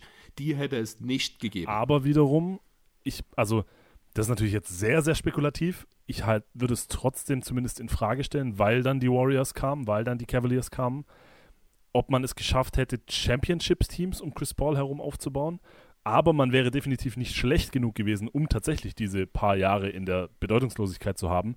Dann aber wiederum die Picks, Brandon Ingram, Lonzo Ball und Co. für Anthony Alle Davis hätte benutzen werden. können und LeBron wäre vielleicht nie gekommen. Das ist dann wiederum, wären, würden wir dann heute von einem Lakers-Team sprechen, das zwar über die letzten Jahre immer irgendwie kompetitiv geblieben ist, aber immer irgendwie auch im Mittelfeld feststeckte. Das kann ich mir nämlich auch gut vorstellen. Eine Sache, die für mich da auch noch ein bisschen dazu spricht, muss ich sagen, ähm, ja, klar, also wenn du Chris Paul hast vor allem und in Los Angeles bist, bist du immer ein guter Free Agent Markt auf jeden Fall. Aber wäre Andrew Bynum nicht auch in den nächsten Jahren irgendwo ein bisschen aus der Zeit gefallen, vielleicht sogar? Könnte man das nicht sogar behaupten? Vielleicht, weiß ich, also unter Umständen möglicherweise, aber nicht sofort, nicht gleich, glaube ich. Und er hat halt auch, er ist da schon nochmal ein bisschen, ich glaube, auch ein Unterschied zu den anderen Sendern, weil er halt offensiv Skills hatte. Ne? Also du hättest ihn, ne? also du kannst natürlich, die NBA ist schneller geworden in dieser ganzen Sache, wäre bei einem irgendwann vielleicht ein Stück weit, ich will nicht sagen zum Problem geworden, sondern man hätte sich einfach gegen den Trend der Liga entwickeln müssen, was aber mit einem Chris Paul als Point Guard auch nicht so schlimm ist, wenn du mehr Halfcourt spielst, das ist, sehe ich nicht als das Problem. Ja, die Lakers wären nicht besonders schnell gewesen, das ist richtig. Man hätte vielleicht in der Regular Season ein paar mehr Spiele verloren, aber in den Playoffs wäre das weitestgehend, glaube ich, hätte das geklappt ähm, zumindest in der Anfangszeit noch. Äh, Anthony Davis ist gerade nochmal der Name in den Raum geworfen worden. Mit diesem Trade wäre AD nie in New Orleans gelandet. Da muss man auch nochmal ganz deutlich sagen, denn diesen äh, Anthony Davis ist in dem Jahr unmittelbar danach, also 2012, dann gepickt worden an Nummer 1. Den hätten die Pelicans nicht gehabt nach diesem Trade, weil sie einfach zu gut dafür gewesen wären. Das kann natürlich, oh, stimmt, stimmt, da, das habe ich nicht bedacht. Das ist natürlich auch ein, ein krasses What-If. Ja. Genau, also womöglich wäre mit diesem Trade Anthony Davis aktuell in Chicago. Wer weiß. Sammo reibt sich gerade die Hände. Ja, also einfach mal. Oder so weint, weint, ja, weint genau. in der Ecke, weint ja. in der Ecke. Ja, also das sind so, äh, das ist so das, was ich ein bisschen abgeleitet habe. Ähm, ich, finde gerade die Punkte, die ich bei dir gerade noch sehe, ich möchte einfach mal, dass du jetzt dir jetzt genau vorliest, weil ich finde es gerade echt lustig und interessant, was ich gerade so lese. Ja, also ich habe dann noch mal so allgemein, welche Auswirkungen hätte das auf die Liga im Allgemeinen gehabt? Ich habe mir zum Beispiel aufgeschrieben, dass die Lakers die Celtics schon länger als Rekordchamp abgelöst hätten. Ich habe. Vielleicht. Naja, mit den zwei, drei Titeln, die ich vorher sage, hätten sie das getan? Das, ja, gut, nach deiner, also wie gesagt, ich bin da skeptischer und der Bubble-Titel wäre dann vermutlich nicht passiert. Also Genau. Das stimmt, der wäre natürlich An den habe ich auch gerade gedacht. Stimmt. Genau. Auf der anderen Seite habe ich auch stehen, dass die Heat vielleicht wirklich gar keinen oder nur einen Titel mit LeBron geholt hätten. Das haben wir auch schon äh, kurz angerissen, dass ich dort in dem Matchup das durchaus für realistisch halte. Die Warriors hätten es deutlich schwerer gehabt, äh, sich, weil halt auch dadurch, dass die Lakers dann mit ihrem Spielstil in meiner Theorie die Liga, ich sag jetzt mal, dominiert hätten, hätte vielleicht auch der Stil, wie ihn die Warriors dann begonnen haben, wie er sie erfolgreich gemacht hat, den wäre man vielleicht gar nicht unbedingt so gegangen. Hätte man vielleicht doch Monta Ellis behalten, stattdessen in dem Trade für Andrew Bogut. Weil man der Meinung ist, dass er vielleicht gegen die Lakers hätte besser funktionieren können, als der fragwürdige Knöchel von Steph Curry, der es ja damals nach wie vor war. Ne? Was wäre, ähm, Harden wäre niemals in Houston gelandet bei diesem Deal. Was wäre aus den Sander geworden? Hätte, wäre James Harden vielleicht irgendwo in den Osten getradet worden? Hätte man sich vielleicht in dem, nee, man hätte sich wahrscheinlich noch viel mehr für Ibaka entschieden, anstatt für Harden, weil man ja beide als Gegenpart hat. Ähm, ja, was wäre aus Harden geworden? Wo wäre er gelandet letzten Endes? Hätte er irgendwo ein anderes Powerhouse in der Liga eröffnet? Ähm, Houston hätte vielleicht eine Finalteilnahme, aber mehr auch nicht. Man wäre dafür, was hab ich hier? Dafür wären wir wohl etwas früher in den Rebuild gegangen. Das ist irgendwie. Da fehlt mir gerade der Kont. Achso, die Rockets, ja klar, weil die halt jetzt erst in den Rebuild, das wäre dann wahrscheinlich schon nach Gasol passiert. Die Hornets wären weiter bedeutungslos gewesen. Hier habe ich es stehen, man hätte niemals AD getraftet, weil man nicht an 1 gepickt hätte. Stattdessen hätte man regelmäßig darum gekämpft, die Playoffs zu erreichen oder vielleicht mal die Runde 2. Man hätte aber nie wirklich viel erreicht damit. Das Team wäre innerhalb von zwei Jahren wieder auseinandergebrochen. Das ist das, was ich schon angesprochen hätte. Wahrscheinlich hätte man das, was man aus LA und Houston bekommen hat, noch in derselben Saison weitergedealt, um mehr Talent zu generieren. Wahrscheinlich wären die Hornets in der Form so nie zusammengekommen oder, oder hätten nie lange zusammengespielt oder Hätten es vielleicht doch gemacht, dann wäre die AD-Situation definitiv nie passiert. Aber auch so, glaube ich, wären die Hornets trotzdem noch zu gut gewesen, um wirklich den Number One-Pick in Angriff zu nehmen. So viel zu, wir machen einen kurzen Pot. Ja. Wir werden jetzt auf jeden Fall direkt mal zu Lorenzo springen, würde ich sagen. Hau du noch dein What-If raus. Das wird ja auch noch mal ein bisschen Zeit fressen. Danach bringen wir das Ding hier zu Ende. So machen wir das. Äh, mein What-If, äh, sehr es liegt sehr auf der Hand und es wäre, glaube ich, auch kein so riesiges What-If, weil es ja wirklich um Nuancen ging in diesem Jahr und in dieser Serie. Mein What-If ist, was ist, wenn die 2016er Warriors die Finals-Serie gewinnen und die Cavaliers nicht von 1 zu 3 zurückkommen? Was, wenn Draymond Green sich nicht den Ausreißer lastet? Was, wenn der Block einen Zentimeter die, die Hand von James zu weit rechts oder links angesetzt ist? Was, wenn der Wurf von Kyrie nicht hingeht? Kann man sich ja jetzt ein kleines aus rauspicken. Aber what if die Warriors 2016 gewonnen hätten? Ich, ich komme erstmal zu ein zwei, ein, zwei kleinen direkten Auswirkungen. Ich denke, Steph Curry wäre Finals MVP geworden in dem Jahr. Es wäre also diese ganze Diskussion, dass Curry nie Finals MVP war, bis jetzt die vergangene Saison, wäre also gar nie aufgekommen. Vielleicht hätte er in dieser dann ja wirklich perfekten Saison. Das war die einstimmige MVP-Saison, der Rekord für die Warriors. Äh, es wäre das perfekte Jahr gewesen, sowohl für ihn persönlich als auch für die Warriors. Ich denke, wir hätten das dann im historischen Vergleich als eine der besten Saisons ever angesehen und das, dieses Warriors-Team wahrscheinlich als das beste Team ever. Das sind so die, das ist so die direkte Auswirkung, die etwas indirektere Auswirkung wäre gewesen, dass vermutlich Kevin Durant, und das, da, gibt es Zitate von ihm selbst, äh, dass er, wenn die Warriors gewonnen hätten, nicht nach Golden State gegangen wäre. Seine, also damals war ja noch das, das Thema, Boston wollte ihn damals schon sein. Äh, seine zweite Option war aber definitiv in Oklahoma City zu bleiben. Deswegen bin ich jetzt in meinem What-If-Szenario davon ausgegangen. Auch das hat er mal bestätigt bei Bill Simmons im Podcast, glaube ich dass seine zweite Option, also hätten die Warriors gewonnen, wäre er bei den Thunder geblieben und hätte geresigned. Was natürlich allein grundlegend schon mal, wenn es diese KD-Warriors-Dynastie niemals gibt, hätte sich die Liga einfach allgemein, was jetzt aber viel zu spekulativ wäre, ich komme gleich noch zu ein, zwei äh, konkreteren Szenarien, die Liga hätte sich komplett verändert. Also es gab ja wirklich dieses Narrativ, dass Teams tendenziell nicht all in gehen, dass nur die Rockets wirklich Paroli bieten wollten und so weiter. Das war ja schon real. Also es gab sicherlich einige Front Offices, die sich gedacht haben, Warriors, KD, wir warten noch mal zwei, drei Jahre mit unseren All-in-Moves. Also erstmal eine ganz große Grundsatzfrage, wie hätte sich die Landschaft der Liga und wie hätte sich die, die Contender-Kreise, wie hätte sich das verändert, wenn KD niemals bei den Warriors landet? Lasst uns aber ein bisschen konkreter werden. Kevin Durant geht als Oklahoma City Thunder-Spieler in die Saison 2016-2017. Meiner Meinung nach bedeutet das mit an Sicherheit grenzender Wahrscheinlichkeit, dass Russell Westbrook nicht MVP wird in diesem Jahr und vermutlich auch kein Triple-Double auflegt. Ja. bedeutet das im Rückschluss vielleicht, dass James Harden entweder Back-to-Back-MVP wird oder dass vielleicht sogar Steph Curry seinen dritten MVP holt. Halte ich für unwahrscheinlich. Ich glaube auch damals schon dieses äh, drei MVPs hintereinander Narrativ, das war schon real. Er hätte schon Unfassbares leisten müssen. Aber ich halte es nicht für ausgeschlossen. Das aber nur mal ein bisschen am Rande in Klammern. Was man als relativ sicher ansehen kann, ist, dass Al Horford zu diesem OKC Thunder Team stößt. Auch da gibt es Zitate und Berichte. Das war damals ein großes Gerücht. Ich meine, Horford selber hat das im Nachhinein sogar auch nochmal bestätigt. Wäre Kevin Durant in Oklahoma geblieben, ich weiß ehrlich gesagt nicht, ob die beiden irgendwie eine private Verbindung haben, aber äh, es gab Gerüchte damals schon und es galt schon als fast sicher, dass Al Horford bei den Thunder signen würde.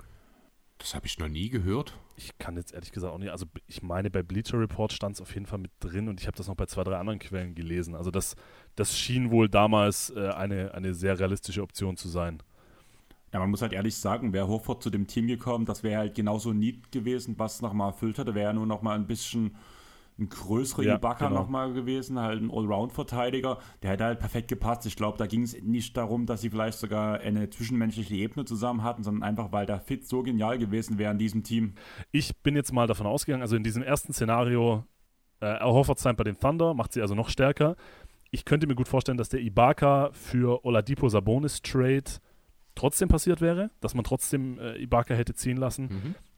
Das bedeutet wiederum im Rückschluss, dass vielleicht der dann wiederum Oladipo Sabonis für Paul George Trade im Jahr darauf trotzdem auch noch passiert wäre. Das heißt, wir könnten in einem, in irgendeinem Paralleluniversum könnte es so sein, dass die Thunder mit einem Kern von Russell Westbrook, Paul George, Kevin Durant, Al Horford und dann von mir aus Steven Adams auf der 5, das wäre dann die, die Starting Five gewesen, in die nächsten Jahre gehen. Und das wäre ein, ein absolutes Wahnsinn. Schwergewicht gewesen. Das heißt, ich halte es nicht für ausgeschlossen, ja. dass die Thunder in dieser Konstellation mindestens einen Titel gewinnen.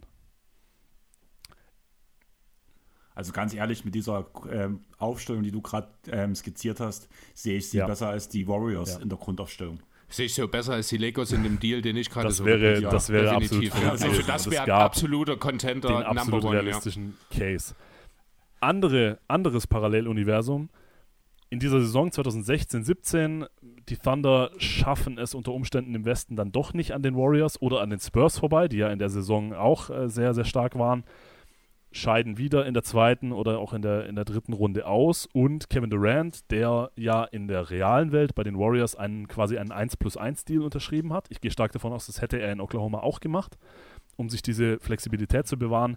Das heißt, in der Offseason 2017 geht er dann doch das eröffnet wiederum die Szenarien, dass dann Boston wieder ins Spiel kommen könnte, die ihn ja 2016 schon signen wollen.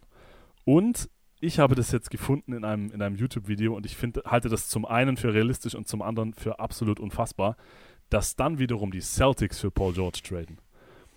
Mit dem ersten Pick, den sie gerade in der Tasche hatten und mit äh, wer auch immer dann die Salary Filler waren, aber dann könnten wiederum die Boston Celtics mit einem Kern aus Paul George, Kevin Durant, Jalen Brown und Isaiah Thomas, das ist noch so ein kleines in Klammern What If.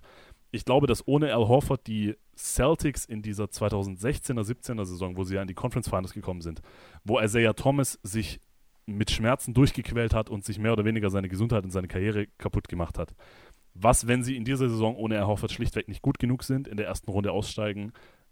Isaiah Thomas hat nie diese Probleme und kann auf seinem Oster-Niveau bleiben. Auch das noch, wie gesagt, so ein kleines What-If in Klammern, aber es könnte halt wirklich sein, Isaiah Thomas, Jalen Brown, Paul George, KD und völlig egal, wer dann auf der 5 steht. Andreas meldet sich. ja, ich melde mich. Wie in der, wie in der Schule damals. Ähm, in diesem Szenario hätte ja danach Oklahoma den First Pick gehabt. Das war die Draft um Jason Tatum. Nee, Indiana hätte den First Pick gehabt. Und, nee, nee. Äh, Indiana hätte den First was? Pick gehabt. Also man, äh, Hast du nicht gerade gesagt? Nee, die, ja, die Celtics und die nee, haben nee, dann die aber Paul ja dann George aus getradet. Indiana geholt. Genau, hätten, hätten dann Paul George aus Indiana geholt. Genau, also Ach so. Das ist der Pick, den hat, hat man tatsächlich für Kyrie investiert? Nee, nee, das ist dieser Pick, den man genommen hat. Das ist Jason Tatum geworden. Also man hat getradet mit den Sixers 1 gegen 3, äh, Markel Fultz an 1. Das ist aber, du wolltest, du wolltest das mit Tatum, das ist nämlich ein, ein, ein weiteres in Klammern What If.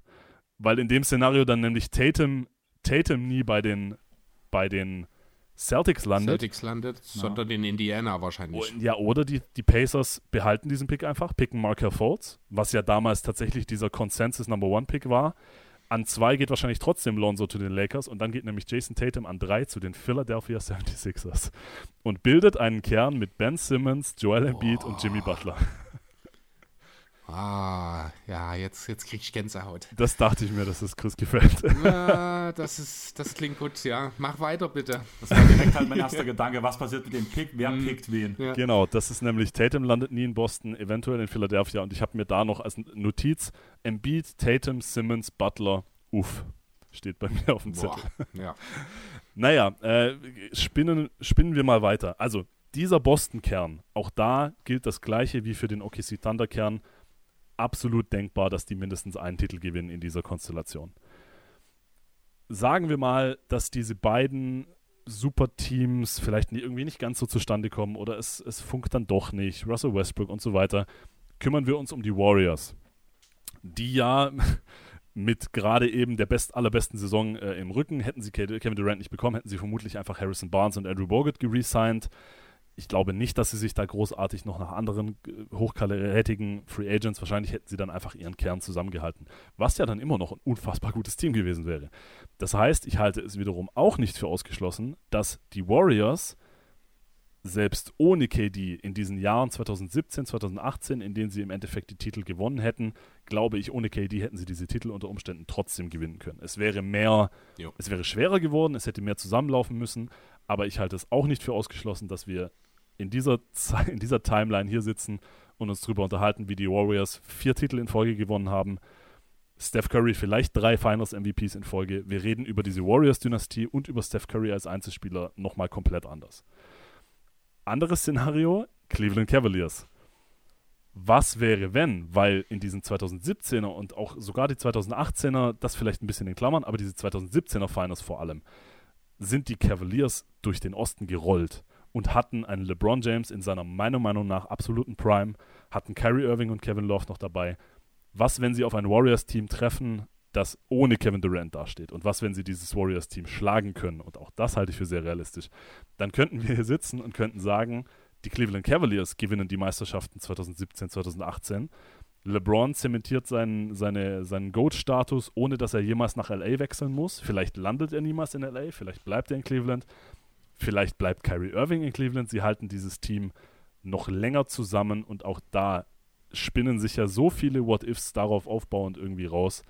LeBron landet niemals in LA und das habe ich jetzt noch gefunden und das ist für mich eine, also es ist ein bisschen weit hergeholt, aber ich finde es trotzdem realistisch und trotzdem wahnsinnig spannend. Gehen wir mal von einer kleinen Mischung aus diesen beiden Szenarien aus. LeBron landet 2019 niemals in LA. Paul George ist entweder bei den Thunder und bleibt dort, weil er mit Kevin Durant zusammenspielt, oder er landet sogar bei den Celtics. Das heißt, er landet 2019 nicht bei den Clippers. Und Anthony Davis landet nicht bei den Lakers 2019.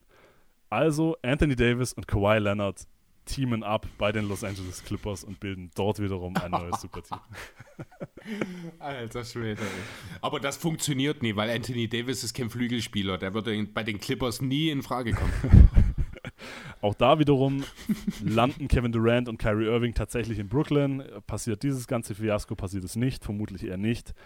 Und jetzt spickel ich nochmal kurz auf meinen Zettel, aber ich glaube, ich habe jetzt zumindest alles soweit abgehandelt, äh, was ich da aus diesem, aus diesem kleinen What If, was ich da alles draus hätte entwickeln können. Ja, krass. Also wirklich, das ist, du bist ja wirklich in alle möglichen Richtungen gegangen. Theoretisch haben wir jetzt, ich glaube, vier verschiedene potenzielle Championship-Anwärter ja. bzw. Titelträger in den jeweiligen Jahren. Ja, ist krass, wie, wenn man mal sieht, wie das alles zusammenhängt. Ne? Das ist dann, muss man bloß einer in irgendeiner Situation Ja oder Nein sagen und das kann die Geschicke der gesamten Liga auf links drehen. ich musste halt gerade so lachen. Ich hatte gerade kompletten Flashback an die Serie Love, Death and Robots auf Netflix. Da gibt es ja auch die Folge ähm, Time, ähm, Timeskip oder sowas nennt sich das, wo es darum geht, wie die Geschichte verändert wird in verschiedenen Szenarien. Und das geht alles ursprünglich wenn was anderes, wenn Hitler stirbt. Das, und an genau, welcher das war hier, Stelle Hitler stirbt. Das war hier Mecha, Mecha, Mecha Hitler, ne? Der Robo, Genau, Robo Hitler. Die Hitler hast du und mir hier mitgezeigt. Ja, Kennt stimmt. ihr- Total super, wo halt Kennt ihr die so, Serie Community? ja, logisch. In der, ich liebe auch sie. diese eine Folge, wo, wo äh, hier, äh, wie heißt er denn? Der Troy heißt der, der, der Charakter, Charles Gambinos Charakter. Der Troy irgendwie Pizza holt und dann dieses berühmte Meme, wo er Pizza und dieser Raum ja, brennt. Stimmt. Das ist auch so eine Folge, wo sie die genau. verschiedenen Szenarien durchspielen, je nachdem, was passiert. So ungefähr stelle ich mir das mit den, mit den KD Warriors vor. Dann würde mich, würde mich noch interessieren, welche von den Timelines, die du jetzt abgezeigt hast, ist the darkest Timeline? Das ist eine sehr gute Frage. Ich halte auf ihre eigene Art halte ich jede der Timelines für geil. Aber ich glaube, wenn ich mich entscheiden würde, würde ich mich für die Ke Kevin Durant landet in Boston Timeline entsche äh, entscheiden. Erstens, weil du dann mit, wie gesagt, IT, Jalen Brown, der ja dann trotzdem in Boston gelandet wäre und der von Jahr zu Jahr besser wird, Paul George und Kevin Durant, absolutes Powerhouse. Du hast dann aber ab spätestens 2018 trotzdem die Bucks, die kommen. Du hast 2019 trotzdem die Raptors, die kommen. Du hast, wie gerade eben gesagt, Tatum landet eventuell bei den Sixers, dann hast du das noch. Dann hast du die Cavaliers mit Prime LeBron und wie wir gerade gesagt haben, eventuell noch Kyrie Irving, der dann niemals weg will. Du hast im Osten wirklich so eine unfassbare Tiefe und im Westen hast du trotzdem die Rockets unter James Harden. Du hast trotzdem die Spurs, du hast trotzdem die Warriors. Ich glaube, das, also in diesem Szenario, das Titelrennen wäre über drei, vier, fünf Jahre hinweg unglaublich spannend und offen gewesen. Ja.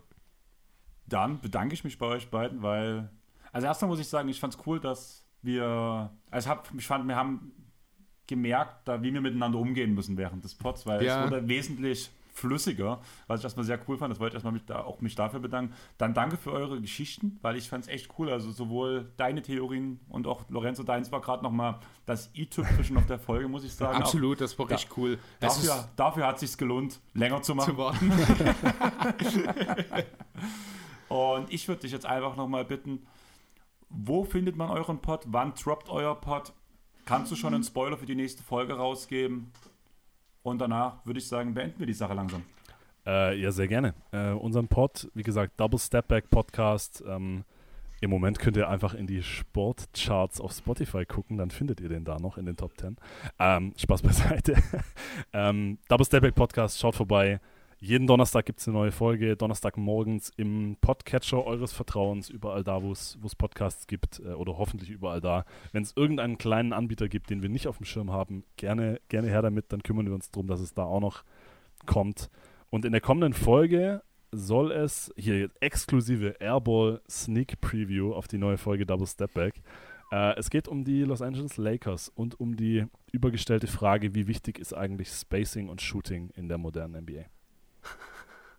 Da wird sich ja wahrscheinlich Julius wirklich sehr freuen. Ja, ich, Aber einen kleinen Kritik, Klingt nach einer traurigen Folge, ja. einen kleinen Kritikpunkt habe ich wirklich an eurer Release-Zeit, muss ich sagen. Er kommt ja immer um sechs frühs. mh, Das ist eine halbe Stunde nach Schichtbeginn von mir. Das heißt, ich kann nicht direkt reinschalten. das tut uns natürlich sehr leid. Aber da, da, musst, du- da musst du jetzt in dem Fall, glaube ich, durch. Ja, Dann halt freitags hören. Nein, ich höre ich hör halt danach immer erst, ich kann dann erst zur Pause, also erst halb zehn, in den Catcher reinlegen, damit er danach halt während meiner restlichen Arbeitszeit läuft. Aber das ist okay. Also da, da hat wenigstens Andreas dann keinen Wettbewerbsvorteil. Dann muss er die Folge auch, so wie normale Menschen, irgendwann dann am normalen Morgen hören. Das ist dann auch, damit, damit können wir, glaube ich, leben. Ja, ich finde es nicht in Ordnung, weil das ist auch die Zeit, wo ich am müdesten bin und am wenigsten aufnahmefähig. Und da will er natürlich unbedingt euren Ja, hören, aber hoffe ich doch. Ich habe halt keine andere Wahl. wo er am wenigsten aufnahmefähig ist. Ich habe ja keine andere Wahl, wenn der um einer unzumutbaren Zeit für meine Verhältnisse droppt. Also ich finde ja um sechs auch unzumutbar, aber ich glaube, meine Verhältnisse sind da anders als deine. Ja. zumindest, zumindest die Intention dahinter. Ja. Jo, ich würde sagen, wir bringen die Sache jetzt langsam mal zu Ende. Also wie gesagt, lasst ein Follow auf allen möglichen Podcatchern eurer Wahl beim Double Step Podcast. Da Dasselbe könnt ihr natürlich auch beim Airball Podcast machen, falls ihr es noch nicht gemacht habt. Ebenfalls könnt ihr bei beiden Podcasts sehr gern auf Spotify die Bewertungstaste nutzen und die 5 Sterne rausknallen. Das Ganze geht auf Apple Podcast, da könnt ihr auch noch ein paar Zeilen dazu schreiben. Sonst, uns gibt es noch auf Instagram, Twitter und Facebook. Ich würde sagen, wir haben es geschafft. Wir bringen die Sache jetzt wirklich zu Ende. Ich bin heute Abend auf einer WG-Feier, von daher, ich muss langsam mal den Red Bull, den Red. Bull. Ganz kurzes Shoutout, das muss jetzt noch kommen. Das ist echt, genau. Ja, das ganz, muss kommen. Ganz kurz noch vorher, genau das, was jetzt gerade passiert. Das ist zwischen Andreas und mir heute Vormittag in einem Telefonat geschehen, was wir schon dreimal beenden wollten. Und dann fing er an, noch von genau dem, was jetzt kommt, zu erzählen. Und du warst begeistert. Und ich fand's cool, das muss ich dazu Da sagen. ja. bin ich jetzt gespannt. Also, eine Freundin von uns macht heute WG-Feier. Das ist so ein bisschen Einzugsfeier von dem neuen Mitbewohner, Geburtstagsfeier, alles so drum und dran. Ist eine Kostümparty. Motto ist Songtitel. Also, wir verkleiden uns anhand eines Songtitels. Der Songtitel hängt irgendwo in der Wohnung aus. Und immer, wenn jemand dein Kostüm zu dem Songtitel erfindet, muss er dich so dorthin führen. Dann musst du mit dem einen Shot trinken. Hast du nicht, bist du nicht schon mal bei so einer Motto-Party gewesen? Von mir kommt diese Idee. ah, alles und klar. deswegen genau. nehme ich auch wieder genau Ja, dasselbe alle, Kostüm. alle meine Freunde. Alle meine Ja. Freunde von, von ZSK, also ganz kurz zu dich, Lorenzo, im Refrain geht's, alle meine Freunde hassen die AfD. Guter, guter Song, Das ist- geile Idee. Also Props erstmal an die Idee. Sehr coole Motto-Party. Hm, Und also mein Kostüm sieht im Endeffekt so aus, ich habe ähm, ein Fuck AfD-Shirt an, habe darüber ein schwarzes, kurzärmliches Hemd, habe eine Polaroid-Kamera mit und jeder, der mit mir ein Foto machen will, habe ich Sicherheitsnadeln mit, die ich mit an das, T-Shirt, äh, an das Hemd dran mache, in dementsprechend alle meine Freunde und halt Fuck AfD und deswegen alle meine Freunde hassen die AfD. Sehr, sehr gute Idee. Aber bei dem speziellen, also bei dieser speziellen Line wird ja vorausgesetzt, dass die Leute das Lied kennen. Ist das bei dir im Freundeskreis vermutlich der Fall? Bei meinem Freundeskreis ja, bei vielen, die dort anwesend sind, ja. Allerdings hängt der Songtext ja auch aus. Das Ding so, ist halt, okay. dass in, wer in dem Freundeskreis abhängt, da weiß ich zumindest, dass das keine Faschos sind. Von daher ist das zumindest. Außerdem wird mit mir niemand ein Foto machen wollen, der Fascho ist und ich habe ein Fuck AfD-Shirt an, Ja. würde ich sagen. Das stimmt. Das wäre schon wieder der Guter nächste Punkt. Auf jeden Fall zurück zum Thema. ähm, ein Kumpel, der arbeitet bei Bonding, die tun unter anderem auch Sponsorings organisieren und so weiter und so fort. Und Red Bull hatte damals mal eine Aktion gehabt, dass sie WG-Partys sponsoren. Was ich krass fand. Und OJ hat einfach eine WhatsApp an diese Nummer geschickt, die dazu zuständig ist. Kurz gesagt, hier, wir machen eine WG-Feier, sind 60 Leute ungefähr eingeplant. Habt ihr diese Aktion noch? Und die haben gesagt, ja klar, haben wir. Und wir bringen dir was vorbei. Und die bringen OJ einen Kühlschrank von Red Bull vorbei und sechs Stiegen Red Bull für lau. Geil. Für kostenlos, für nichts. Da habe ich, da, darf ich, darf ich da eine kleine Story anhängen? Da habe ich nämlich in genau die Richtung auch eine sehr schöne Geschichte. Haben wir, haben wir die paar Minuten noch? Na klar, klar. gar keine Frage. Äh, ich habe in, ich hab in Ravensburg studiert in meinem Bachelor äh, und wir haben da auch eine sehr schöne WG gehabt. Äh, die, die WG hieß die Birgit Kraft. Äh, wisst ihr zufällig, wer Birgit Kraft ist? Es sagt mir was, aber der ich Name grad nicht sagt zuordnen. mir auch was, ja. Äh, Das ist, also Birgit Kraft ist die, äh, kommt von, abgeleitet von dem Satz, Bier gibt Kraft. Und das ist die Frau auf dem Rothaus Tannenzäpfle Bier drauf. Ja, Okay. Ich weiß, was du meinst. hat mit der eigentlichen Geschichte nichts zu tun, aber finde ich einfach witzig, wollte ich erzählen. ähm, die eigentliche Geschichte, kennt ihr die Biermarke Wulle zufällig? Ich, oder ist Wie? das so ein Süddeutschland-Ding? Wulle. W-U-L-L-E. Ja, okay, das ist, glaube ich, eher so eine, in Süddeutschland, aber Das ziemlich weit verbreitet. sind kleine Flaschen, oder? So kleine Flaschen mit Ja. Plopverschluss, ja. Ja, ja. Okay. Nee, ich kenne die nicht. Äh, kein schlechtes Bier. Jedenfalls, äh, wir haben bei uns in der WG damals ein Bierpong-Turnier veranstaltet. So richtig mit Teams konnten sich einschreiben, 15 Euro Startgebühr, man sollte kostümiert kommen und so weiter. Richtig geile Aktion. Und wir haben eben auch dann diese Biermarke Wulle angeschrieben und gefragt, ob sie nicht Lust hätten, dieses, dieses Turnier bzw. diese WG-Party zu sponsern. Das haben sie dann auch tatsächlich gemacht, haben uns 30 Kästen Bier zugeschickt, was absolut überragend war, beziehungsweise wir mussten die dann bei einem, bei einem Getränkehändler in der Nähe holen. Die Startgebühr dieser Teams ging dann an die Wulle Hilft Stiftung, die sogenannte, äh, wurde also für irgendeinen wohltätigen guten Zweck eingesetzt. Im Gegenzug haben die einfach nur verlangt, dass eines der Teams bei unserem Turnier das Wulle Hilft Team ist. Die haben dann so Wulle-Shirts bekommen, viele, viele Fotos gemacht für deren Facebook-Seite und so weiter. Und wir durften aber das Pfand der 30 Kästen durften wir am Ende behalten. Das heißt, wir hatten gratis Bier, wir haben noch einen Gewinn gemacht am Ende, wir haben richtig viel Geld für einen, für einen guten Zweck spenden können und wir hatten den geilsten Abend überhaupt. Geile Aktion. Mega cool. Ja. Und damit haben wir eigentlich auch einen sehr guten Abschluss. Ich habe ja schon alle Teaser rausgeschmissen, von daher brauchen wir eigentlich gar nicht mehr viel reden. zwei coole Marken. Also auch wenn ich kein Red Bull-Fan bin, coole Aktion bei einem kleinen Nischenbier, zumindest wie es wie ich es jetzt einschätzen würde, auch so eine Aktion zu ziehen, mega cool. Auch gerade mit diesem Sponsoring, äh, mit dieser wohltätigen Aktion noch nebenbei. Ja. Mega cool. Ich würde sagen, wir haben es geschafft. Damit kann man so einen Pod auf jeden Fall beenden. Wir hören uns wieder nächste Woche. Bis dahin. Tschaußen. Ciao. Vielen Dank, Jungs. Ciao, ciao.